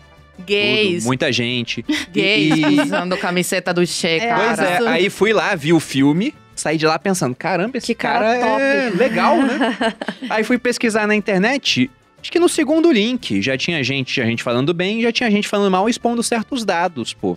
Aí você vê, caramba, E aí você vai derivando na disso. pesquisa e vai chegando na realidade, né? Pois é. Mas até hoje, imagino que, como você falou lá na doutrinação da, da educação estatal, o pessoal fala, vamos ser como Che, Vamos. tido como um herói.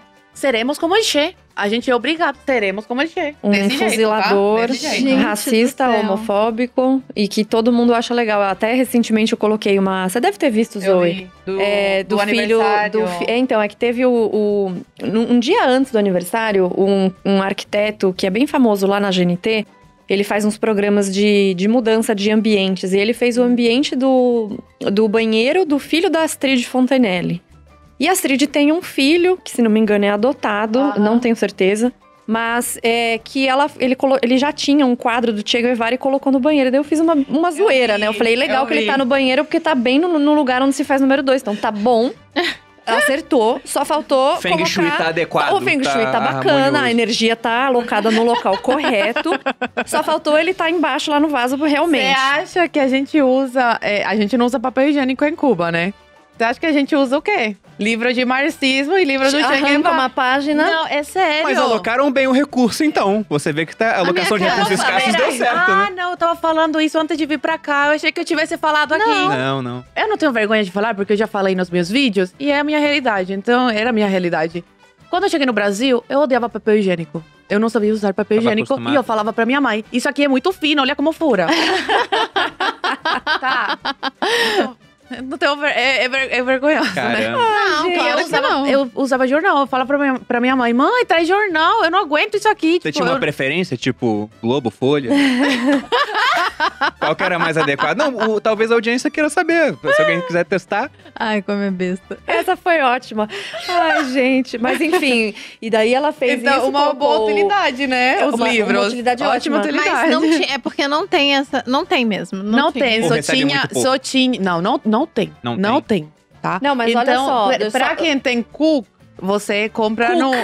Tinha Não é, época. não é o que você pensou, tá? Não, é Porque era a moeda A que moeda tinha era, tá, na. A gente só comprava pro, pro meu tio e tal quando ia visitar a gente em Cuba e ele vinha dos Estados Unidos. Então a gente recebia. Só que assim, não é dupla folha, Folha três, tal. não. Folha é tripla, uma. neve. É aquela, aquela bem que, tipo, Que é bom que, que limpa e faz uma esfoliação, né? Bacana. É aquele papel cinza. Aquele cinza aqui de tipo de rodoviária. Agora é você só usa neve, viu? né? Agora só neve neve. e folha né? tripla. folha tripla. Ai, A Neve tá adoro. patrocinando a gente aqui? Mas podia. Se não poderíamos tá, liga pra né? eles e, e fala que... Patrocínio Neve. Garota propaganda. Não, eu então. posso ser a garota propaganda. E daí, com esse negócio do Tchê, do tchê na, na- na- no banheiro do menino, eu fui ver a. Cara, a descrição da Astrid no, no Twitter é riponga, mas amo Chanel. Eu falei, não é possível, é zoeira isso. não era, era realidade. É realidade. Ela se diz socialista, riponga, mas ama Chanel. E- eu- assim, parece. A, minha- a minha post- cabeça eu sinto fazer assim, ó. tipo, explodir. Mas sabe o que que é isso, Rê? A pessoa não tem a menor noção de nada. Ela não sabe não o quer que ter social- noção, Ele não né? quer, ela não, eu falo, sabe. não o que é o quer. falo que na minha idade. Eles não essa é a frase noção. viralista. Eu falo que na minha idade. Eu já tô ficando velha, viu? 22 anos já. Ah, Eh, não, Não, vou falar nada. é, inocência, né? Já. Nossa amizade Então- tá acabando aqui. Por Tá quê? falando que você tá velha com 22 anos, eu vou ser obrigada a me retirar. Não, com a minha idade, você ser de esquerda, socialista, acreditar em igualdade, igualdade essa que não existe, nunca existiu e não vai existir, porque sempre vai ter uma, né, melhor que outra. É, ok, ingenuidade, ingenuidade é até bonito. Agora, cara, chega a 40, 50, 60 anos, que conheço muita gente de 60 que, que é comunista, e você continua apoiando essa ideologia, É. aí é, duas coisas. Mas ou é você, ou você é mau caráter, é mau total. caráter, ou você, ou você tem problema. É tem, entendeu? tem- tem uma frase, tem uma frase de um Ou é francês, canalha, eu ou não os lembro dois. agora. Ou os dois também, pode Tem, ser. tem uma frase de um francês, talvez a Renata saiba quem é, acho que era um jornalista, mas ele falava que se com 20 anos você não é socialista, te falta coração. Eu nunca tive. Se com 40 nunca- anos eu não, você eu nasci, ainda né, é na socialista, realidade, então. se com 40 anos você ainda é socialista, lhe falta cabeça, lhe falta cérebro. Eu acho que quem. te- eh, Todo mundo sempre me pergunta isso. Ah, mas eu estudei numa faculdade que tinha muito essa coisa de, de, de esquerda, até hoje tem muito, mas a faculdade de economia era um pouco menos. E eu também não percebia muito a doutrinação também, porque eu tava tão preocupada com o trabalho que eu tava preocupada só em fazer lá o, o trabalho, a prova, passar e, e seguir adiante. Pegar Falta diploma, né? Falta boleto pra esse pessoal. É. Coloca lá pra Pagar ainda um entender. resolve. pagar cara. um imposto, pagar um boleto, entender como é que funciona a vida. E aí os pais vêm às vezes pra mim, ai, porque o meu filho é ficou socialista, o que, que eu faço? Aí eu pergunto pro pai, tá, como é que é a vida dele? Ganha mesada, tem iPhone, dorme no ar-condicionado, é. viaja todo ano, falo, tira tudo isso. E manda ele viver na vida real. E depois você me conta. Porra, Pois Não, é, mas- mas é fácil defender o socialismo sabe, né? porque ser socialista com o dinheiro dos outros é muito fácil. é fácil. Eu faço faculdade, né? De Então, direito. E é uma faculdade que não é barata lá em Brasília. E tem muita, muito aluno de esquerda. Sim. Isso E que eu assim, ia perguntar. a maioria, a grande maioria não trabalha. E nunca quando ele- trabalhou, não precisa, E entendeu? quando eles conversam com você, Eu evito. você não tenta salvar essas pessoas? Não, eu tô, Não, eu eu não tão de- lido. assim, Não lido. É, é porque, Eu evito. assim, eu evito atualmente, sabe por quê? Porque eu quero pegar meu diploma e vazar. É, Eu falo isso. Eu quero meu diploma. E assim, eu que pago minha faculdade e tal. Então eu sei como, como é. É, conseguir o dinheiro pra pagar. Então, assim, eu Não não dá quero reprovar. Você tem que escolher suas batalhas, né? Só, só um dia, é, um tempo atrás, agora faz um mês, que um professor chegou e falou assim: ah, é porque esse negócio de comunismo não existe, que as pessoas estão paranoicas. Aí eu abri o, micro- o microfone. Foi a primeira vez nesse semestre online que eu abri o microfone. Aí eu olhei pra ele e falei assim: Ô, professor, licença, eu sou super educada, o tom de tudo nem parece a Zoe, né? Porque eu falo alto. professor, licença, é, assim, eu sou cubana e posso te garantir que o comunismo existe sim e tá mais vivo do que nunca. E eu, se fosse vocês brasileiros, começava a me preocupar. Puf, fechei o microfone. Ele pegou, abriu e falou assim: Ah, bom, esse não é o assunto. Claro. o foco da É. aula. Melhor vamos, não ser. vamos voltar Debater pro com quem foco." viveu lá, né? Ele, ele acabou. N- não me respondeu. Falando nisso, Zoe, é, uma coisa que tá acontecendo agora, essa discussão tá muito forte. Teve aquela história da Juliana Paz, né, que fez um vídeo Coitada. falando que ela não se identificava. Ela foi super ponderada, ela não Foi. tomou lado de ninguém, ela só falou que ela não estava. Porque eles não são ponderados, né? Não, mas é, é sempre assim. Você precisa se posicionar, Juliana. Se posicione, se posicione, se posicione. As Mas, ela não querem- se posicionou elas não como eles ouvir queriam. a sua verdade. Elas querem ouvir a, su- a verdade deles na sua Então, mas a questão É é, uma coisa que eu acho importante, Malu, eu sempre falo isso, não é a verdade de alguém. Existe verdade, existe mentira, Sim, mas eles não querem ouvir a exatamente. opinião. Não tem duas verdades. Exato. Aristóteles está se, rem- sabe, lá no túmulo dele, falando, meu Deus, Eu que me porra é expressei essa de duas errado, porque eu verdades? sempre Não falo tem duas opinião, verdades. na verdade. mas o querem ver a ponto opinião é deles na sua é, ela falou no meio da, da fala dela que ela não se identificava com nenhum dos lados, que a coisa estava muito polarizada, que ela estava muito chateada com aquela situação e que ela não via também nenhum é, motivo para ela é, ver os, os- os delírios comunistas da esquerda. E para isso foi suficiente para o pessoal falar e debochar muito dela e tal. Eu fiz uma série de stories sobre isso e as pessoas, não, porque o comunismo nunca existiu, porque o socialismo não sei o quê. Fala assim, isso, essa confusão, ela é propositada. O comunismo, é, na, na versão econômica, né, pelo que Marx disse, realmente nunca existiu, que seria o a extinção do Estado burguês. E tem alguns autores que não têm consenso geral sobre isso e que dizem que China e Cuba são, sim, é, é, comunismo. Mas a questão não é essa. A questão principal é que a ideologia comunista, Uhum. ela tem o socialismo necessário. Porque o Sim. socialismo é a transição para o Uhum. comunismo e o socialismo é essa extirpação da propriedade, dentre várias outras coisas. E aí fala assim, não, isso não existe. Só que aí ao mesmo todo mundo que falou que não existe tá com um símbolo comunista, falando que Lenin era legal, falando que Tia era legal, exaltando o Fidel, exaltando às vezes até Até Stalin o Stalin. e coisas assim bizarras Não falando que existe, mas aparentemente eles gostariam que existisse, né? Exato. E aí, assim, você vê. Ontem eu vi um, um post que eu até vou falar depois, que eu adoro treta, vocês sabem, do, do Paulo Betti, aquele ator global que ganha uma boa grana lá da Globo, dizendo que ele é socialista, sim. E aquela história de nossa bandeira jamais será vermelha, que o Bolsonaro fala, ele fala: é, nunca vai ser vermelha, mas pintar- pintá-la de vermelho um pouco seria bom, porque o socialismo é defender os mais pobres. E eu quero morrer de catapora eles incubada quando alguém me fala que é. Isso. Não sabe, mas propaga, porque é Não. bonitinho. Não, esses Eles aí eu falam- acho que é eles mau falam- caratismo. É Eles mau sabem sim. É. É que eles falam que aconteceu e na União Soviética pra- em Cuba não é o isso. socialismo verdadeiro. Não, mas nunca vai ser. né? É isso, é, é sempre isso. Quando dá errado, Sim. você sempre tem essa saída de falar, Sim. mas não foi o socialismo. Mas é a cara do, do socialista fazer verdadeiro. isso, né? Sempre jogar a culpa em terceiros. Eles nunca querem ter a responsabilidade. Sim, Não, mas- até mas- hoje falam de Venezuela, falam que tem na Venezuela não é socialismo, é ditadura. Ditadura e socialismo são coisas diferentes. O que, que eu faço com essa pessoa, Zô? Me fala. Mas olha, voltando aqui O Fidel a, que ajudou a, implantar a, pauta. ditadura lá na Venezuela, eu falo que o Lula e o Chávez foram jovens aprendizes do, do Fidel. O programa Jovem Aprendiz deu resultado. Mas sobre essa questão, por exemplo, a gente falou do ponto de vista da, da parte cultural, artistas, a Renata deu o exemplo da Juliana Paz. Como que é em Cuba quando você discorda do regime? Porque aqui no Brasil, é, se você vai no Twitter, por exemplo, que é uma rede social que o pessoal usa muito pra pra discutir política, e você Ódio. ofende o presidente, os ministros, Ninguém o Paulo liga. Guedes, os deputados, os senadores, talvez com o STF não seja uma boa conduta. Mas Uhum. no geral, você pode falar mal de todo mundo e é uso da liberdade de expressão. Como é Até é o limite da lei, né? Até Exato, o limite é. de uma ofensa, É, de uma ca- injúria. Ou, uma um- ameaça, sei uma lá. ameaça mas mas você é muito livre pra falar. Como é que é lá em você Cuba? é espancado, você é levado pra prisão e fica incomunicado. A família nunca sabe o que acontece com a pessoa. Tem o movimento San Isidro, que tá super forte em Cuba atualmente. Eles é um grupo de artistas, jornalistas independentes que estão lutando pela liberdade de Cuba. E te levam, te levam. Te some. espancam, te espancam no meio da rua. Te devolvem depois de dias pra sua casa. E essa- essas pessoas que foram presas não comentam o que aconteceu. Do trauma, tá?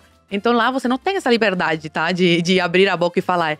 E na- nessa hora que eu falei que na faculdade é, eu evito falar sobre, sobre essas coisas e tal, é, assim, não é que eu evito, mas eu aproveito muito a minha liberdade, sabe? Eu acho que eu falo isso pra todo mundo. As pessoas têm que aproveitar a liberdade que tem. E eu, como uma pessoa que nasceu sem liberdade, que ficou até os 12 anos sem, eu sou uma grande defensora.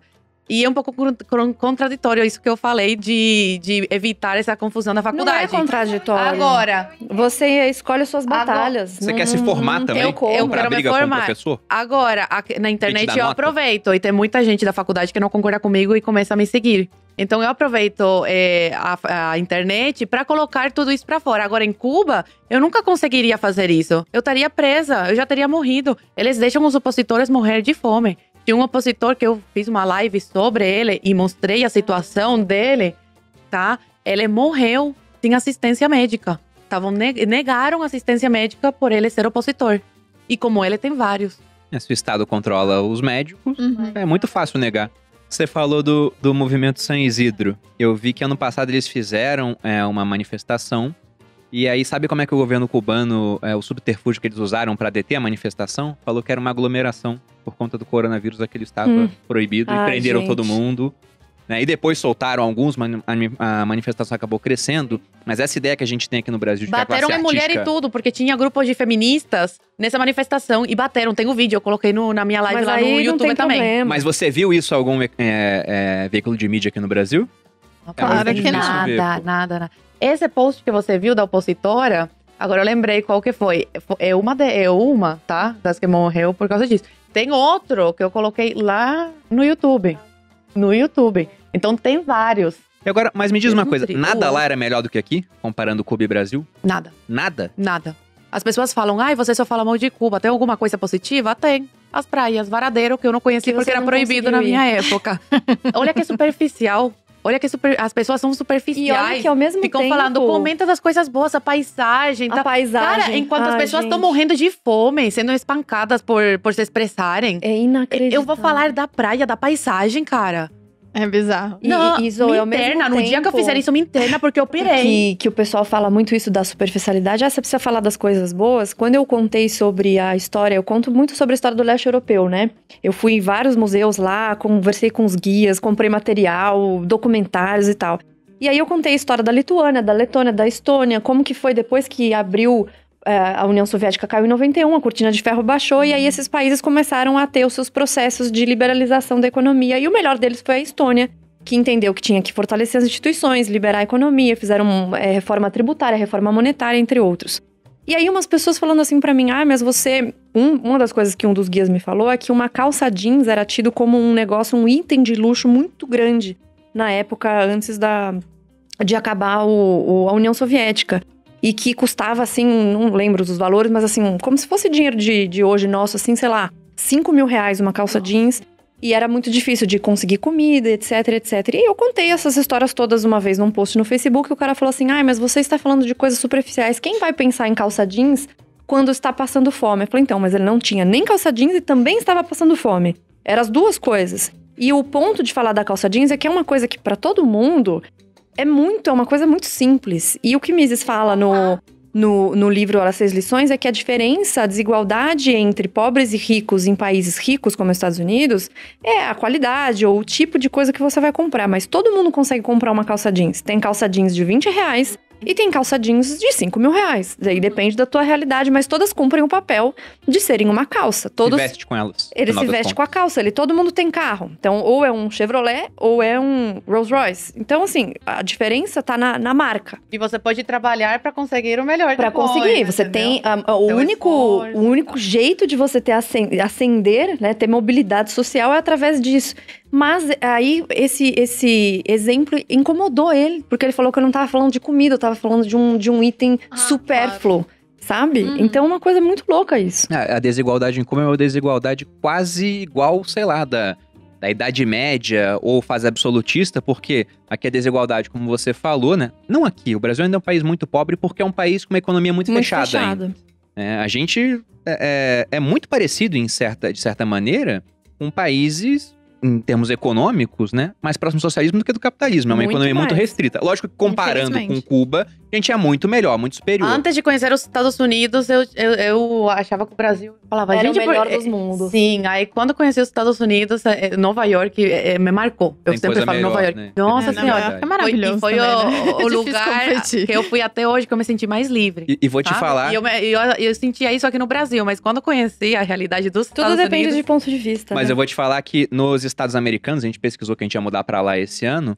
Os três estados menos livres economicamente são Havaí, Nova York e Califórnia. Uhum. É, Nova York Se você é for pro bem- Texas, aí é você vai esquerda. ficar bem Então, pra- livre pra- mesmo. Pra empreender é mais complicado. Sim. Mas o ponto que eu ia chegar é que, enquanto a desigualdade de um país livre tá na calça jeans, o rico vai ter a calça jeans mais cara, o outro vai ter a calça jeans mais barata. Em um país que não é livre, não capitalista, tá no fato de que um cara É vai estar calçado e o outro não, um cara tem comida e o outro não. Exatamente Exatamente. isso. Esse é o ponto. O Mises fala muito sobre isso no livro, é, que é uma- um dos livros que eu sempre indico para quem tá começando né, nesse mundo de entender um pouco sobre economia. E o que é muito interessante da escola austríaca, as pessoas ficam muito, ah, mas a parte, eles não são aceitos academicamente. Não importa isso. É, é, a- leia um livro. A defesa dos princípios da liberdade, eu acho que é o mais importante da escola austríaca, que também tem a questão dos cálculos, logicamente, mas a liberdade e a forma como ele coloca de uma maneira muito simples.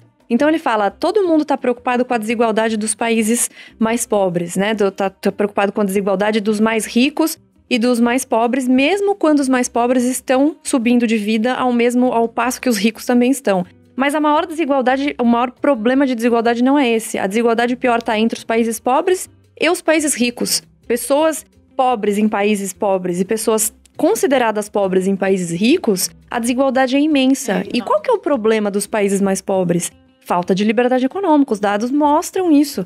Falta de facilidade para empreender, de ter tranquilidade para fazer o seu pagamento de imposto. Aqui no Brasil é uma loucura tributária, todo mundo que empreende sabe disso. E aí falou assim: não, mas a gente quer mais Estado para corrigir um problema que o Estado causou em primeiro lugar. É, um, é um, um, uma maluquice, assim, que eu não consigo entender, não faz parte da lógica. E aí as pessoas me perguntam, mas como que você nunca foi é, de esquerda em algum momento?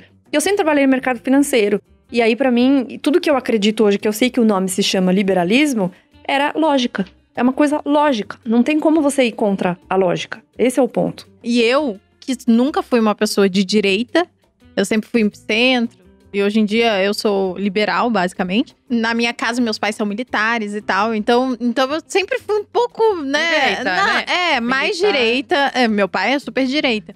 E aí, na faculdade, as pessoas achavam que eu era ultra mega direita. Meu pai, quando, quando eu entrei na faculdade, falava das coisas, né? Porque eu acredito em certo assistencialismo, mas não porque. Não é que eu acredito no assistencialismo, mas eu acredito que o Estado, ele ainda é necessário Mas existem algumas liberais é, que acreditam numa existência de um Estado enxuto, não necessariamente de não haver Estado. Exatamente, eu acho que não funciona.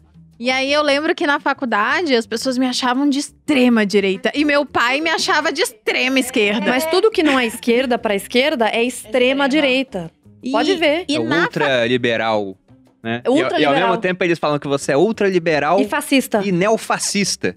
Aí você pega, se, o, se o liberal quer um revolucionário, Estado cara. mínimo, o ultraliberal é anarcocapitalista que não quer Estado. É. E na outra ponta você tem o fascista que quer Que é tudo no Estado, Estado. nada contra o Estado, nada fora do Estado, igual o Mussolini falava lá. Você tá botando os dois juntos. Sendo que o cara que critica o liberal por isso, ele quer um Estado grande igual o fascista. Então, e aí era isso que eu ia dizer. Eu- Até quando eu me formei na faculdade, eu tô falando de uma faculdade de ciência política. Ou seja, a gente está aprendendo sobre política, sobre, né, todos esses termos, né, teoricamente. Eu saí sem entender tudo como eu entendo hoje.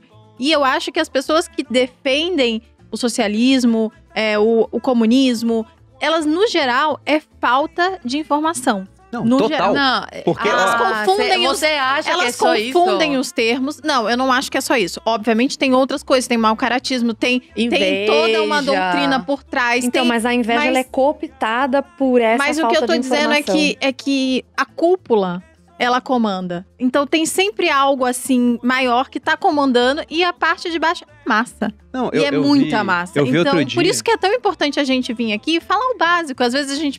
A, a Renata fala, ah, eu já falei isso. O que, que é o socialismo? Qual a diferença do socialismo, comuni- comunismo? O porquê. O porquê que ganhar dinheiro não é errado, por que você não tá di- tirando dinheiro do pobre, o porquê tá tudo bem e quanto mais você produz riqueza, mais você tá ajudando, inclusive. A ideia não é tirar do rico Não. pra, pra dar pro pobre, né? A ideia é fazer. é produzir a, ensinar mais. o pobre a gerar riqueza, né? E, Não, e, e tem- eu acho que é tão coisa. importante a gente fazer isso porque, de fato, é falta de informação. E é o que eu falo a da crença confusão, limitante, é né? As confusão. pessoas, elas não ficam somente com a ideia de que os ricos só ficam ricos porque estão tirando dos mais pobres. Com essa crença limitante, ela mesma não, Ela não vai consegue produzir dinheiro. cima. Eu era uma É, dessas pessoas. E eu tenho muitos relatos de pessoas que vêm e falam assim: olha, eu tinha uma relação ruim com os meus pais. Eu não me relacionava bem com meus pais, não, não aceitavam que eu tivesse essa postura. é, ralaram tanto pra me dar educação e etc. E eu vindo com essa cabeça vinda da escola de socialismo, de não sei o que, os meus pais é, tinham uma relação ruim porque eu era feminista, daquelas loucas com meu namorado, achava que tudo era opressão. É, as pessoas entram numa, numa loucura, numa paranoia, que foi até uma palavra que a Zoe usou, que elas têm todas as relações delas destruídas, inclusive com ela própria, no que tange é, ela ganhar dinheiro, ela ser uma pessoa melhor. Ela acha que ela é vítima, ninguém luta pra ser heroína, né, Pra ser protagonista da própria história, é só vítima. Eu sou mais vítima por isso, eu sou mais vítima por aquilo, o governo tem que me dar, porque os ricos são os culpados, etc. Quando ela se liberta disso, ela consegue falar assim: bom, eu sou boa de, sei lá, fazer crochê. Aí ela vê os vídeos do Bruno, do, da Jufra Caroli, do Paulo Cuenca, fala assim: vou colocar aqui um, um negocinho pra eu vender, vou vender um, um, um sei lá, um, um cachecol, um curso, um, vou colocar meus produtos aqui e tal. E ela começa a perceber que é essa autorresponsabilidade de ela tomar essa responsabilidade para si e falar, vou fazer um negócio que eu sou boa e ganhar dinheiro é legal, é bom, e ela se liberta disso. Eu recebo relatos disso todo dia. Todo dia. É, Primeiro, arrume a sua além. cama antes de querer resolver o problema do mundo. Jordan Peterson. Esse é um primeiro ponto. Porque ontem teve uma, uma seguidora, ela tem um perfil que ela fala de livros, né? Faz resenhas. E eu respondi um direct dela, ela fala, fui sua aluna, não sei o quê. Eu entrei lá no perfil dela, aí tinha é, uma resenha de um livro e tinha um cara socialista debatendo com ela no- nos comentários e cada comentário gigante dos dois. Ambos foram muito educados. Mas teve um ponto que eu printei assim, circulei e mandei pra ela. Olha a ideia do cara, eu vou ler só um trechinho aqui. Ele fala: "Não, a gente tem que inibir a exploração do homem sobre o homem. Pra mim, isso não se caracteriza como autoritarismo, inibir isso ou ditadura. Significa quebra de um paradigma de séculos, uma nova sociedade científica, organizada pelo bem-estar social. Não precisamos de milionários, precisamos de seres humanos felizes e com comprometimento com o coletivo. Isso não, é autoritarismo, tá? Não, não, olha o que ele vai Não é. completar. E não precisa existir autoritarismo pra isso. Ele quer fundar uma nova sociedade, um novo homem. E se eu não quiser? Você vai fazer, então, autoritário, E caceta. esse Ele não novo parou pra homem pensar. e nova sociedade tá em todo o capital, tá na bibliografia da na biografia do Lenin, que era justamente a criação de um novo homem, nova sociedade. Como seria esse novo homem? Seria um homem que estivesse exatamente, que tivesse completamente abstraído do fetiche burguês de você querer as coisas e isso é justamente contra a natureza humana que eu tento explicar para os meus alunos. Não adianta você falar assim, olha, você não pode querer uma casa melhor, uma roupa melhor, é, comprar um batom mais legal, etc. Porque isso é. E os socialistas adoram tudo isso, né? Mas deixa pra lá. E, e eles falando sempre assim que você tem que. Eles tinham que criar uma sociedade de maneira que as pessoas não tivessem mais vontade, essa vontade burguesa, não tivessem mais vontade de ser melhor, porque se ele Prosperar. fosse melhor, ele, ele, te- ele teria uma desigualdade com o seu próximo, digamos. Não, Mas isso e- é mas- uma mas vontade repara- humana. É, isso que você ia falar. É, e repara aqui também que ele falou o termo científico, né? Você já viu o Rock 4, Zoe? Rock 4 é quando o. Bruno tem que ver. rock. Forma caráter. Vejam o Rock 4. Todos os rocks. Todos, na na verdade. verdade. Mas o 4 é muito bom, porque o 4 acho que é de 85, Zoe tá sei lá, morrendo. 84. E mostra o Stallone, né, que era o Rock, lutando contra o Ivan Drago, que era o campeão da União Da Soviética União de boxe. Soviética. E aí você vê o treinamento do Ivan Drago, é cheio de máquina, de botão, de coisa piscando. Porque os soviéticos falavam, nós somos os científicos. Nós que estamos ci- eh, usando ciência para planificar a economia e melhorar tudo para todo mundo. Olha só, estamos mandando o primeiro homem, né, pra órbita, o Yuri Gagarin. Tem uma piada sobre isso, muito boa. E foi um, um jornalista na União Soviética para ver como eles eram tão avançados assim. Aí chegou na casa do Yuri Gagarin e foi recebido pelo filho dele. Ele falou, ah, eu queria falar com o Yuri. Ele falou, ah, meu pai ele tá caminhando no espaço agora. Mas daqui a uma horinha ele tá de volta. Ele falou, ah, tá bom, vou esperar. Tem como eu conversar com a sua mãe enquanto isso? Ele falou, ah, minha mãe foi pra fila do pão. Ela vai voltar daqui a seis horas. Ou seja, os caras estavam mandando gente pro espaço, mas não conseguiram resolver um problema da fila do pão. Eles mandaram gente pra outros países e falaram, como é que não tem fila do pão aqui? É o mercado. pô. Pra lembrar que quem usava esse termo socialismo científico era o Marx, né? Porque o socialismo pregresso, a teoria marxista, eles chamavam de é, socialismo utópico. E daí foi para migrou, né, para esse socialismo científico. Com muita ciência. É, muita Mas ciência.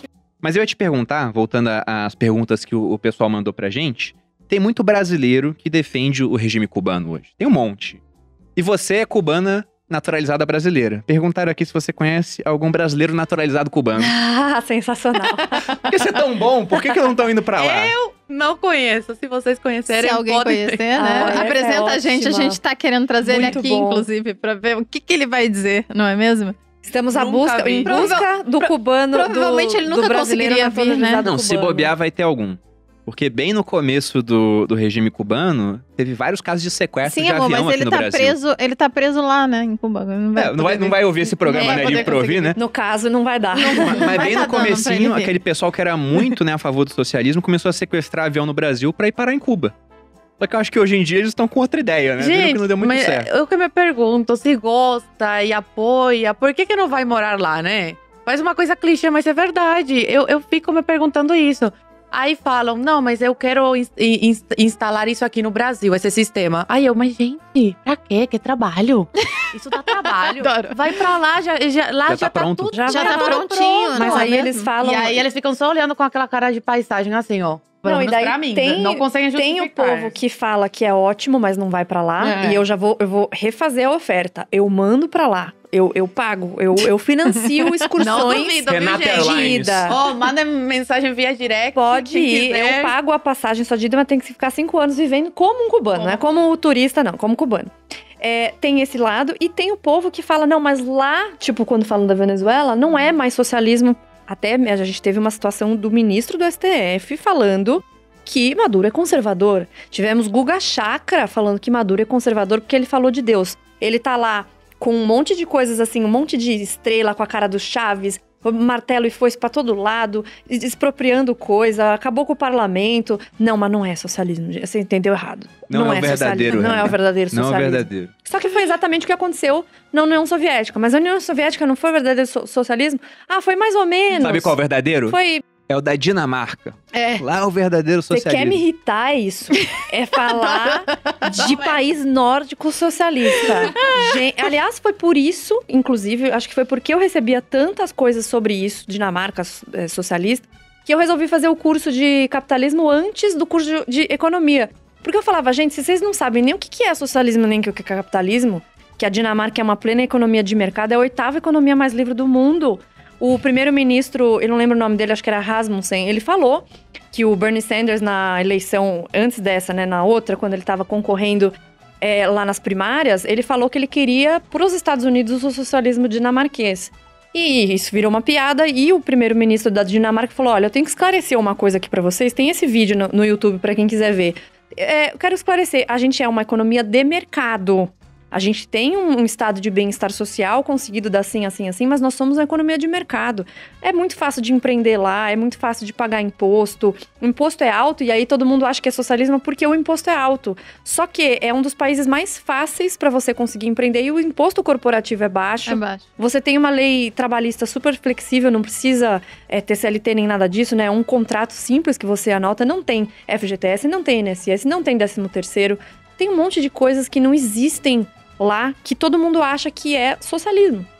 É inacreditável em 2021 as pessoas falarem Não, isso. eu abri Mais aqui uma o, vez, falta de informação. o link da Heritage Com tanta Foundation, né? informação, Uhum. né? Falta de informação e mau caratismo de quem utiliza esse tipo de coisa, que sabe um pouquinho e fala assim: olha lá, eles pagam bastante. Sim, sim. E aí sim. o Estado é grande. Olha só, isso é socialismo. Sendo Exato. que não tem nada a ver com isso. Exato. E o estado grande deles é menor do que... É muito menor nosso, do que o por nosso. exemplo. Inclusive. Mas, mas né? aqui citando esses países socialistas que deram certo no ranking de liberdade econômica atualizado de 2021 da Heritage Foundation.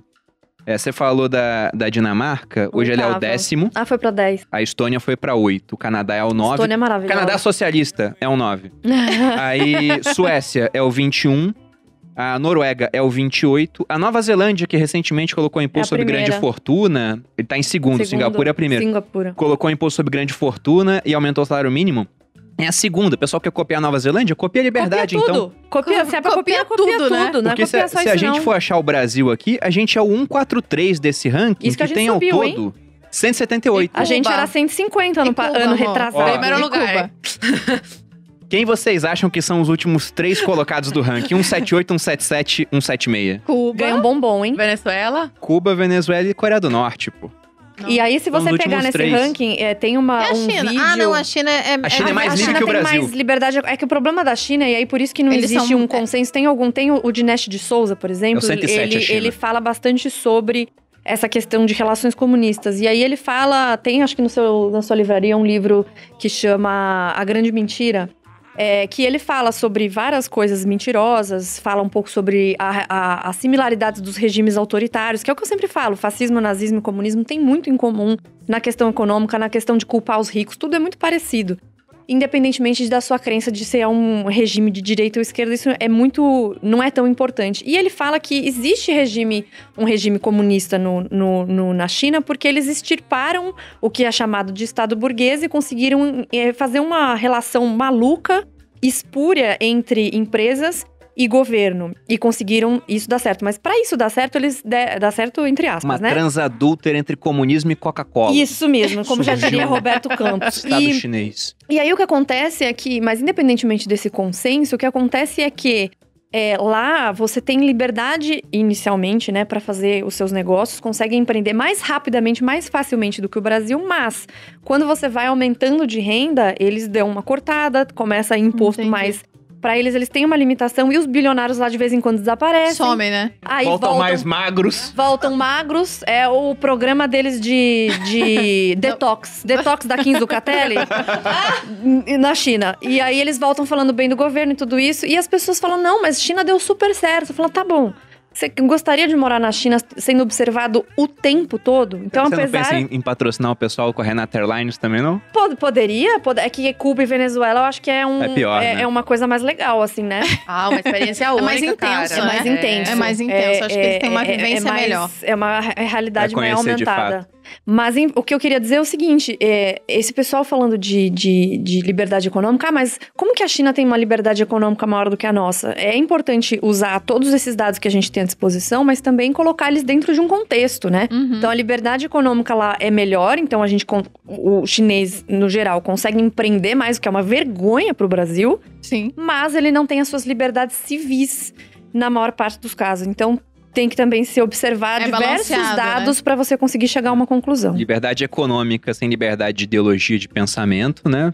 Pô, você quer ser mais livre lá, mas não pode nem pensar diferente É. do Estado, daqui a pouco Você você, não some. pode falar, você não pode dar a sua Aí- opinião. Aí exato. realmente não dá. E Zoe, é, outra pergunta que mandaram aqui. Você vê paralelos perigosos entre o que se defende hoje no Brasil com o que acontece em Cuba? Você fica assustada às Eu vezes? fico Falando, Nossa, como é que as pessoas estão falando isso? Fico assustada, porque quando eu cheguei aqui, era uma pequena parcela, né, da população que eu conversava e apoiava. Mas agora, já vivi em São Paulo, já morei em São Paulo, já morei em Joinville, Santa Catarina, moro em Brasília. E passando por todos esses estados, eu vejo como tem uma grande maioria que defende essas ideias. E se não defende, tá na dúvida se defende ou não. Fica nesse... E aí é pior, né? Porque aí é mais fácil pra, Mais pra fácil captar. esquerda captar. E aí a esquerda ela tá aparelhada na educação. E esse é Exatamente. ponto E principal. são muitos anos, né? Da época lá da intervenção militar e tudo, né? Que os militares acabaram deixando esse de lado essa, esse assunto de educação e tal. Deixaram pra esquerda. Aí a esquerda se apropriou, conta. tomou conta total. E, e usou esse negócio dos militares. Você tá preparando cidadania americana, assim, por via das dúvidas? Americana não, que lá também tá Você fogo o acre- negócio, Você né? acredita que eu sou a única pessoa Estônia. da minha é família o que não pra sonha em, em ir? Eu e meu pai. É, a gente quer ficar aqui. Agora, se fosse pela minha mãe, a gente iria pra Espanha. Minha mãe é apaixonada por Madrid. Minha outra, a irmã, minha irmã caçula é apaixonada pelo Japão, quer Ah, morar no Japão Japão. é maravilhoso. Então, ela O tem. Japão é, é, sensacional. minha irmã tem 12 É anos porque as e crianças tá querendo agora ir pro. estão nessa fase do, do Japão, elas estão enlouquecidas. Então, e, e cultura. Que é moderno e né? tudo. Maravilhoso. Mas eu e, e meu pai, a gente quer ficar aqui. Agora, se ano que vem o Lula entrar, eu vou repensar seriamente se eu quero ficar aqui ou não. De A verdade. gente tinha Esse é esse um plano ponto também, que eu sabia? e o Bruno sempre falamos, inclusive nós falamos no, no podcast sobre os bilionários, que eu acho que ficou muito legal aquele Ficou. podcast mesmo do, do conteúdo, que é assim, quem ganha dinheiro e consegue gerar uma riqueza, né, e, e acumular um dinheiro, ele não vai ficar esperando pro pior acontecer. Então tá mandando dinheiro pra fora, porque quando entra um governo de esquerda mais radical, como aconteceu na Argentina, inclusive pararam de, pro- de permitir que se mandasse dólares. Colocaram um limite que acho que era 200 dólares, né? O que é ridículo. né? Porque Nossa, pra- lá tá que é feia. o controle monetário, é o controle do câmbio que fizeram em Cuba e estão fazendo agora na Argentina de outras formas. É, de algumas formas. E o, o- o rico brasileiro, naturalmente, se vem um- se se a esquerda proteger. vai voltar, ele vai conseguir se proteger, ele vai conseguir. Cidadania é super simples de comprar quando você tem dinheiro, você compra uma propriedade, você compra a própria cidadania. Nos Estados Unidos mesmo, com um milhão de dólares, você eu consegue. Consigo me- eu, eu consigo a cidadania espanhola. Por causa dos família, avós, né? É. Então é fácil. Se você quiser, por exemplo, para Luxemburgo, você tem que comprar Portugal algumas coisas. tem Portugal tem um monte de daqui, programa. cara. E E o Brasil é tão acontecer? rico. O Brasil tem tudo, É, tudo, tem tudo. tudo. Pra dar certo. é o problema paixão, né? Eu acho que é a falta de. É, das- é, de cultura das pessoas, é cultural, né? É cultural Uhum. por causa da educação. Essa- é então, é isso, mas o Brasil tem tudo, eu fico chocada. Mas até se precisar ir embora, por exemplo, o Uruguai ele tinha algumas exigências para você conseguir cidadania e eles diminuíram todas para absorver os argentinos que E isso pra lá que tem mais dinheiro. depois do presidente Lacalpu, que é um presidente, o primeiro que não é de esquerda em 15 anos. E eles começaram a fazer antes da, da. Eu até coloquei isso nos meus stories esses dias, que em 2020, ano passado, o Alberto Fernandes falou para ele. Você está diminuindo muito as barreiras né, tarifárias, tributárias para os milionários irem você está querendo que o Uruguai volte a ser considerado um paraíso fiscal. E eu não acho isso uma boa ideia. E eu coloquei essa frase e coloquei várias risadas embaixo, né? Os milionários argentinos estão indo para onde? Pra lá. Por Uruguai. E isso vai fazer o quê com o Uruguai? Vai melhorar o Uruguai, Vai né? melhorar. Porque vai gerar emprego, vão colocar negócios, etc. Tipo, é uma coisa óbvia. Volto a dizer, é tudo óbvio. Mas não, vamos colocar taxa, taxas, eh, taxação de grandes fortunas. E a pobreza na Argentina tá assim, ó. Não. E- Subindo. E, e até pe- pegando essa dicotomia, né, pobreza, desigualdade, observem o seguinte: se o Uruguai ele diminui as exigências e começa a atrair os milionários da Argentina, os milionários saem da Argentina, vão para o Uruguai, o Uruguai fica mais desigual, recebeu mais gente rica, a Argentina fica mais igualitária. Mas ao mesmo tempo, a Argentina fica mais pobre, porque o pessoal foi Miserável. embora, levando know-how, levando capital, levando empregos e foi para o Uruguai. Aí chegou com essa experiência de como gerar mais empregos, vai começar a consumir lá, o consumo deles vira renda e assim a economia começa a girar. Então, novamente, né, ver que o problema Não é desigualdade. tanto, não é desigualdade. Desigualdade não é é pobreza. pobreza. E a desigualdade, em alguns casos, ela, ela acaba estimulando. Lógico que tem alguns estudos até bem interessantes que falam que desigualdade demais é ruim porque gera uma, um ressentimento das classes mais baixas. Mas essa desigualdade excessiva, ela existe em países pobres com economia fechada. E quem tem maior desigualdade, por exemplo, você vai para Cuba, você tem o- a elite lá que é da cúpula do governo, que estão muito bem, morando em casas muito boas, tendo acesso inclusive aí para outros países, se quiserem comendo bem, e com a população miserável. Só que O magicamente filho do, do Fidel lá em barco nas ilhas gregas, lá na Grécia. Mas dessa desigualdade eles não falam. Então, assim, o que, que é desigualdade excessiva? É você ter pessoas com possibilidade de mobilidade social subindo, enquanto os ricos também estão subindo? Ou a desigualdade excessiva é deixar 90%, 98% das pessoas muito parecidas e ter 2% que tem absolutamente tudo? E, e não falam disso, pelo contrário, exaltam Cuba como uma coisa Isso muito nem legal. entra, Cara, eu Renata, no prefiro ser cálculo. Não pobre entra, aqui não entra. lá em Cuba. Eu prefiro ser imagino. pobre aqui. Claro. Pois é, eu, Eu já- prefiro, eu digo mais, eu prefiro ser é, pobre em um país mais rico do que rico em um país pobre, muitas vezes. Dependendo desse país, né? Lógico que tem que ver, mas Claro. se é um país onde não há liberdade. Fui, eu já fui atendida no SUS. E eu posso te garantir. O SUS aqui é muito melhor que a saúde em Cuba. Eu, eu fui melhor atendida aqui do que E a no saúde hospital lá. teoricamente maravilhosa de Cuba. É, vai lá então se atende, vai. Quer morrer, vai pra lá. Já. E aí volta a minha oferta. Quem quiser pode ir lá ser Chaves, atendido. O Chaves não foi pra lá. tranquilamente. É, O Chaves se atendeu lá. Morreu. A última pergunta que, que eu separei aqui, que as pessoas mandaram pra você. É, me perguntaram: se a imigração de Cuba fosse livre e os habitantes pudessem sair de lá, como você acha que seria? Se liberassem a imigração Ela de nem Cuba. entendeu. Se de Ah. repente caísse as barreiras pra deter Ela, a oi? fuga da população. Você acha que Cuba ia esvaziar e muita gente ia embora? Eu acho que não. O, tem muita gente com cabe, cabresto, sabe? Doutrinação deu certo. mesmo. Mas Deu iria ter certo. um bom Não, ia um ter- êxodo Não, enorme, com né? certeza. Tem muita gente que quer sair e não tem condição, principalmente porque não tem família fora. Então, facilita para quem tem família fora. Mas tem muita gente, principalmente dessa faixa etária de 50, 60, Que ficaria, ficaria. tranquilo. que ficaria porque não conhece outra realidade. Então É. tem medo do novo. Não, você pega, se o regime começou em 59, tá com 62 anos. Tá, deixa... Então tem gente que nasceu Uhum. e viveu o tempo todo não nesse regime, não conhece outra absolutamente mais realidade. nada. Vocês sabiam que na Venezuela, quando o Chávez tomou o poder, ele também falou a mesma história do Fidel, a mesma coisa. Você pega os vídeos, é muito impressionante a semelhança. Inclusive a semelhança do que fala Lula e outros assim. E ele falando assim, não, porque se quiserem, daqui cinco anos, se não tiver muito bem, eu, eu vou liberar o poder, vai ficar tudo certo. E ele foi indo de uma, de uma de tal maneira que ele foi expropriando coisas, expropriando, expropriando, expropriou as TVs.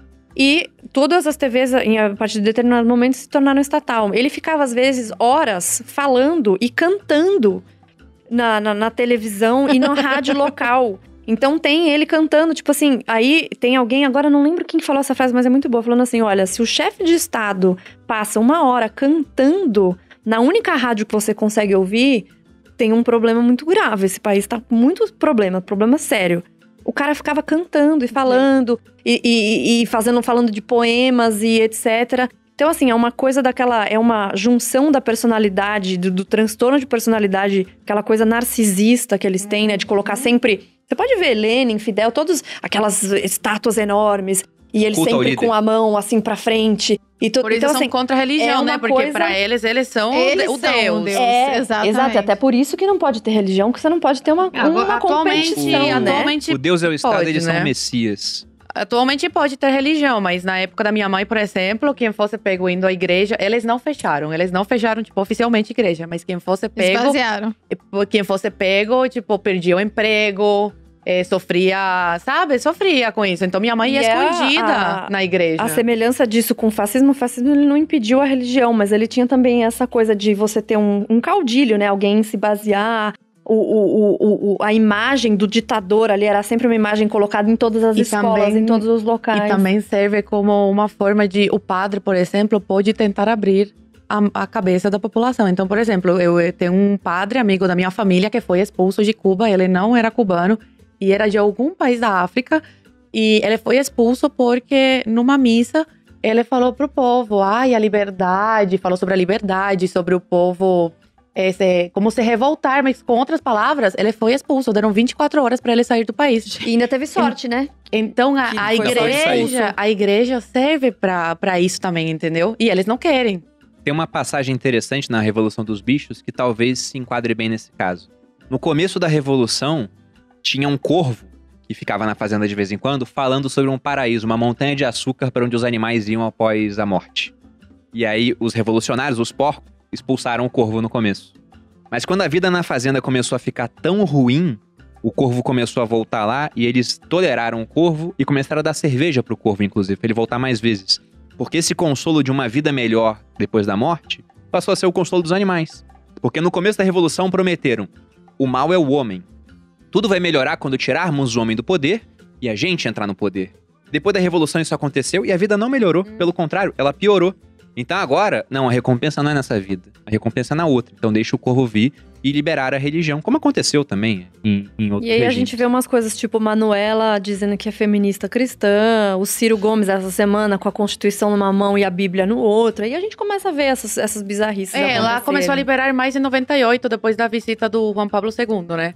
Que aí ele, é, o Fidel deixou que fosse feriado, né? Dia 25. Que bonzinho, né, ele? É. Cara legal. Só que assim, até hoje, eles não colocam na TV como aqui, que fala do Natal e incentiva. essa- Não, lá Não não. Então, vai depender de cada família e da, da crença de cada família. Se você quer comemorar na sua casa, não. Aqui não, aqui é uma grande festa e tal. Lá não. E pra terminar aqui, Zoe, eu queria te fazer uma pergunta porque você veio de um local onde esse dilema ele tá presente no dia a dia. O que, que você acha que é mais importante? Vida ou liberdade? A liberdade, pra mim, é a coisa mais importante que tem na vida. E por isso, eu, sempre que eu posso, eu dou a minha opinião sobre tudo. Eu concordo com você. Se eu abro mão da minha liberdade hoje, eu posso estar condenando à escravidão os nossos filhos, os nossos netos, toda uma geração de pessoas. E os cubanos também pensam assim, pelo menos aqueles que se aventuram arriscando a própria vida para poder Porque a de liberdade Cuba. é mais importante. e, é mais importante. e tem uma frase muito boa do Reagan, né? Que é a liberdade está sempre a uma geração de ser extinta. E o grande problema eu vejo até dos jovens em países ricos como os Estados Unidos é que eles têm a, eles é uma frase em inglês que não tem muito bem uma tradução, mas que é como se fosse não levar a sério, que é take for granted. É, eles levam a liberdade não a sério porque eles sempre tiveram.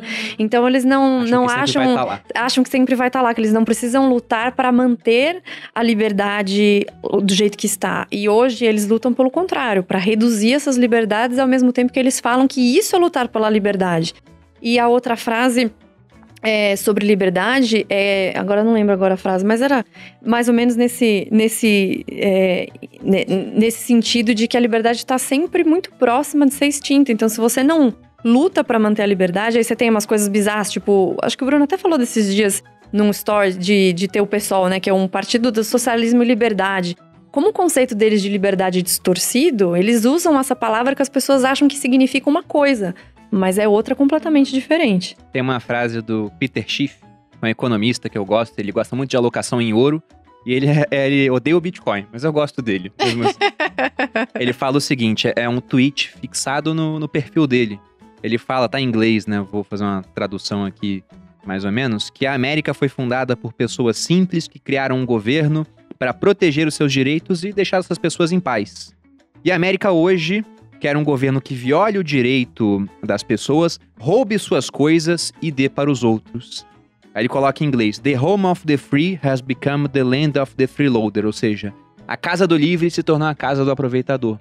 As pessoas não querem mais fazer o que elas têm que fazer, elas querem simplesmente que o governo tome de quem faz para dar para ela. E qual o problema principal nos Estados Unidos, né? Apesar de ser uma terra extremamente capitalista, que conseguiu fazer o que fez nos Estados Unidos, fez um- o, o- toda a, a história dos Estados Unidos, como foi fundada, é muito interessante. É, e, e- e influenciou o mundo livre, né? Que a gente chama mundo livre. Mas o que aconteceu? A educação.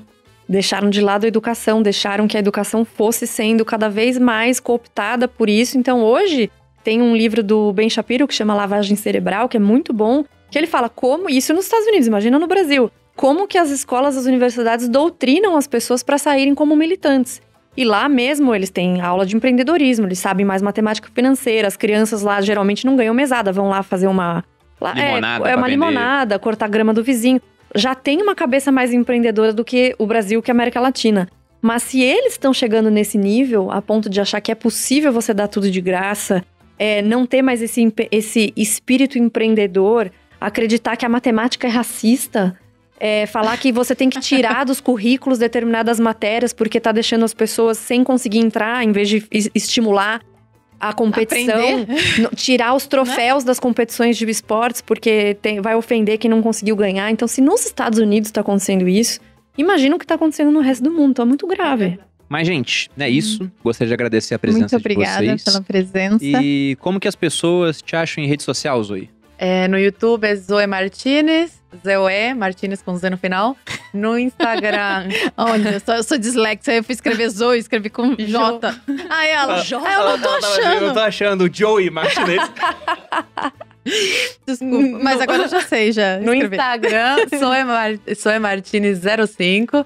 E no Facebook, Zoe Martinez. E no Twitter, acho que é Zoe Martinez. Joga, Zoe Martinez. Zoe Martins. vai Coloca Zoe. Mar... No Instagram, Zoe Martinez 05. Aí no resto das redes, colocando Zoe Cuba, eu acho que já aparece Já o aparece. perfil.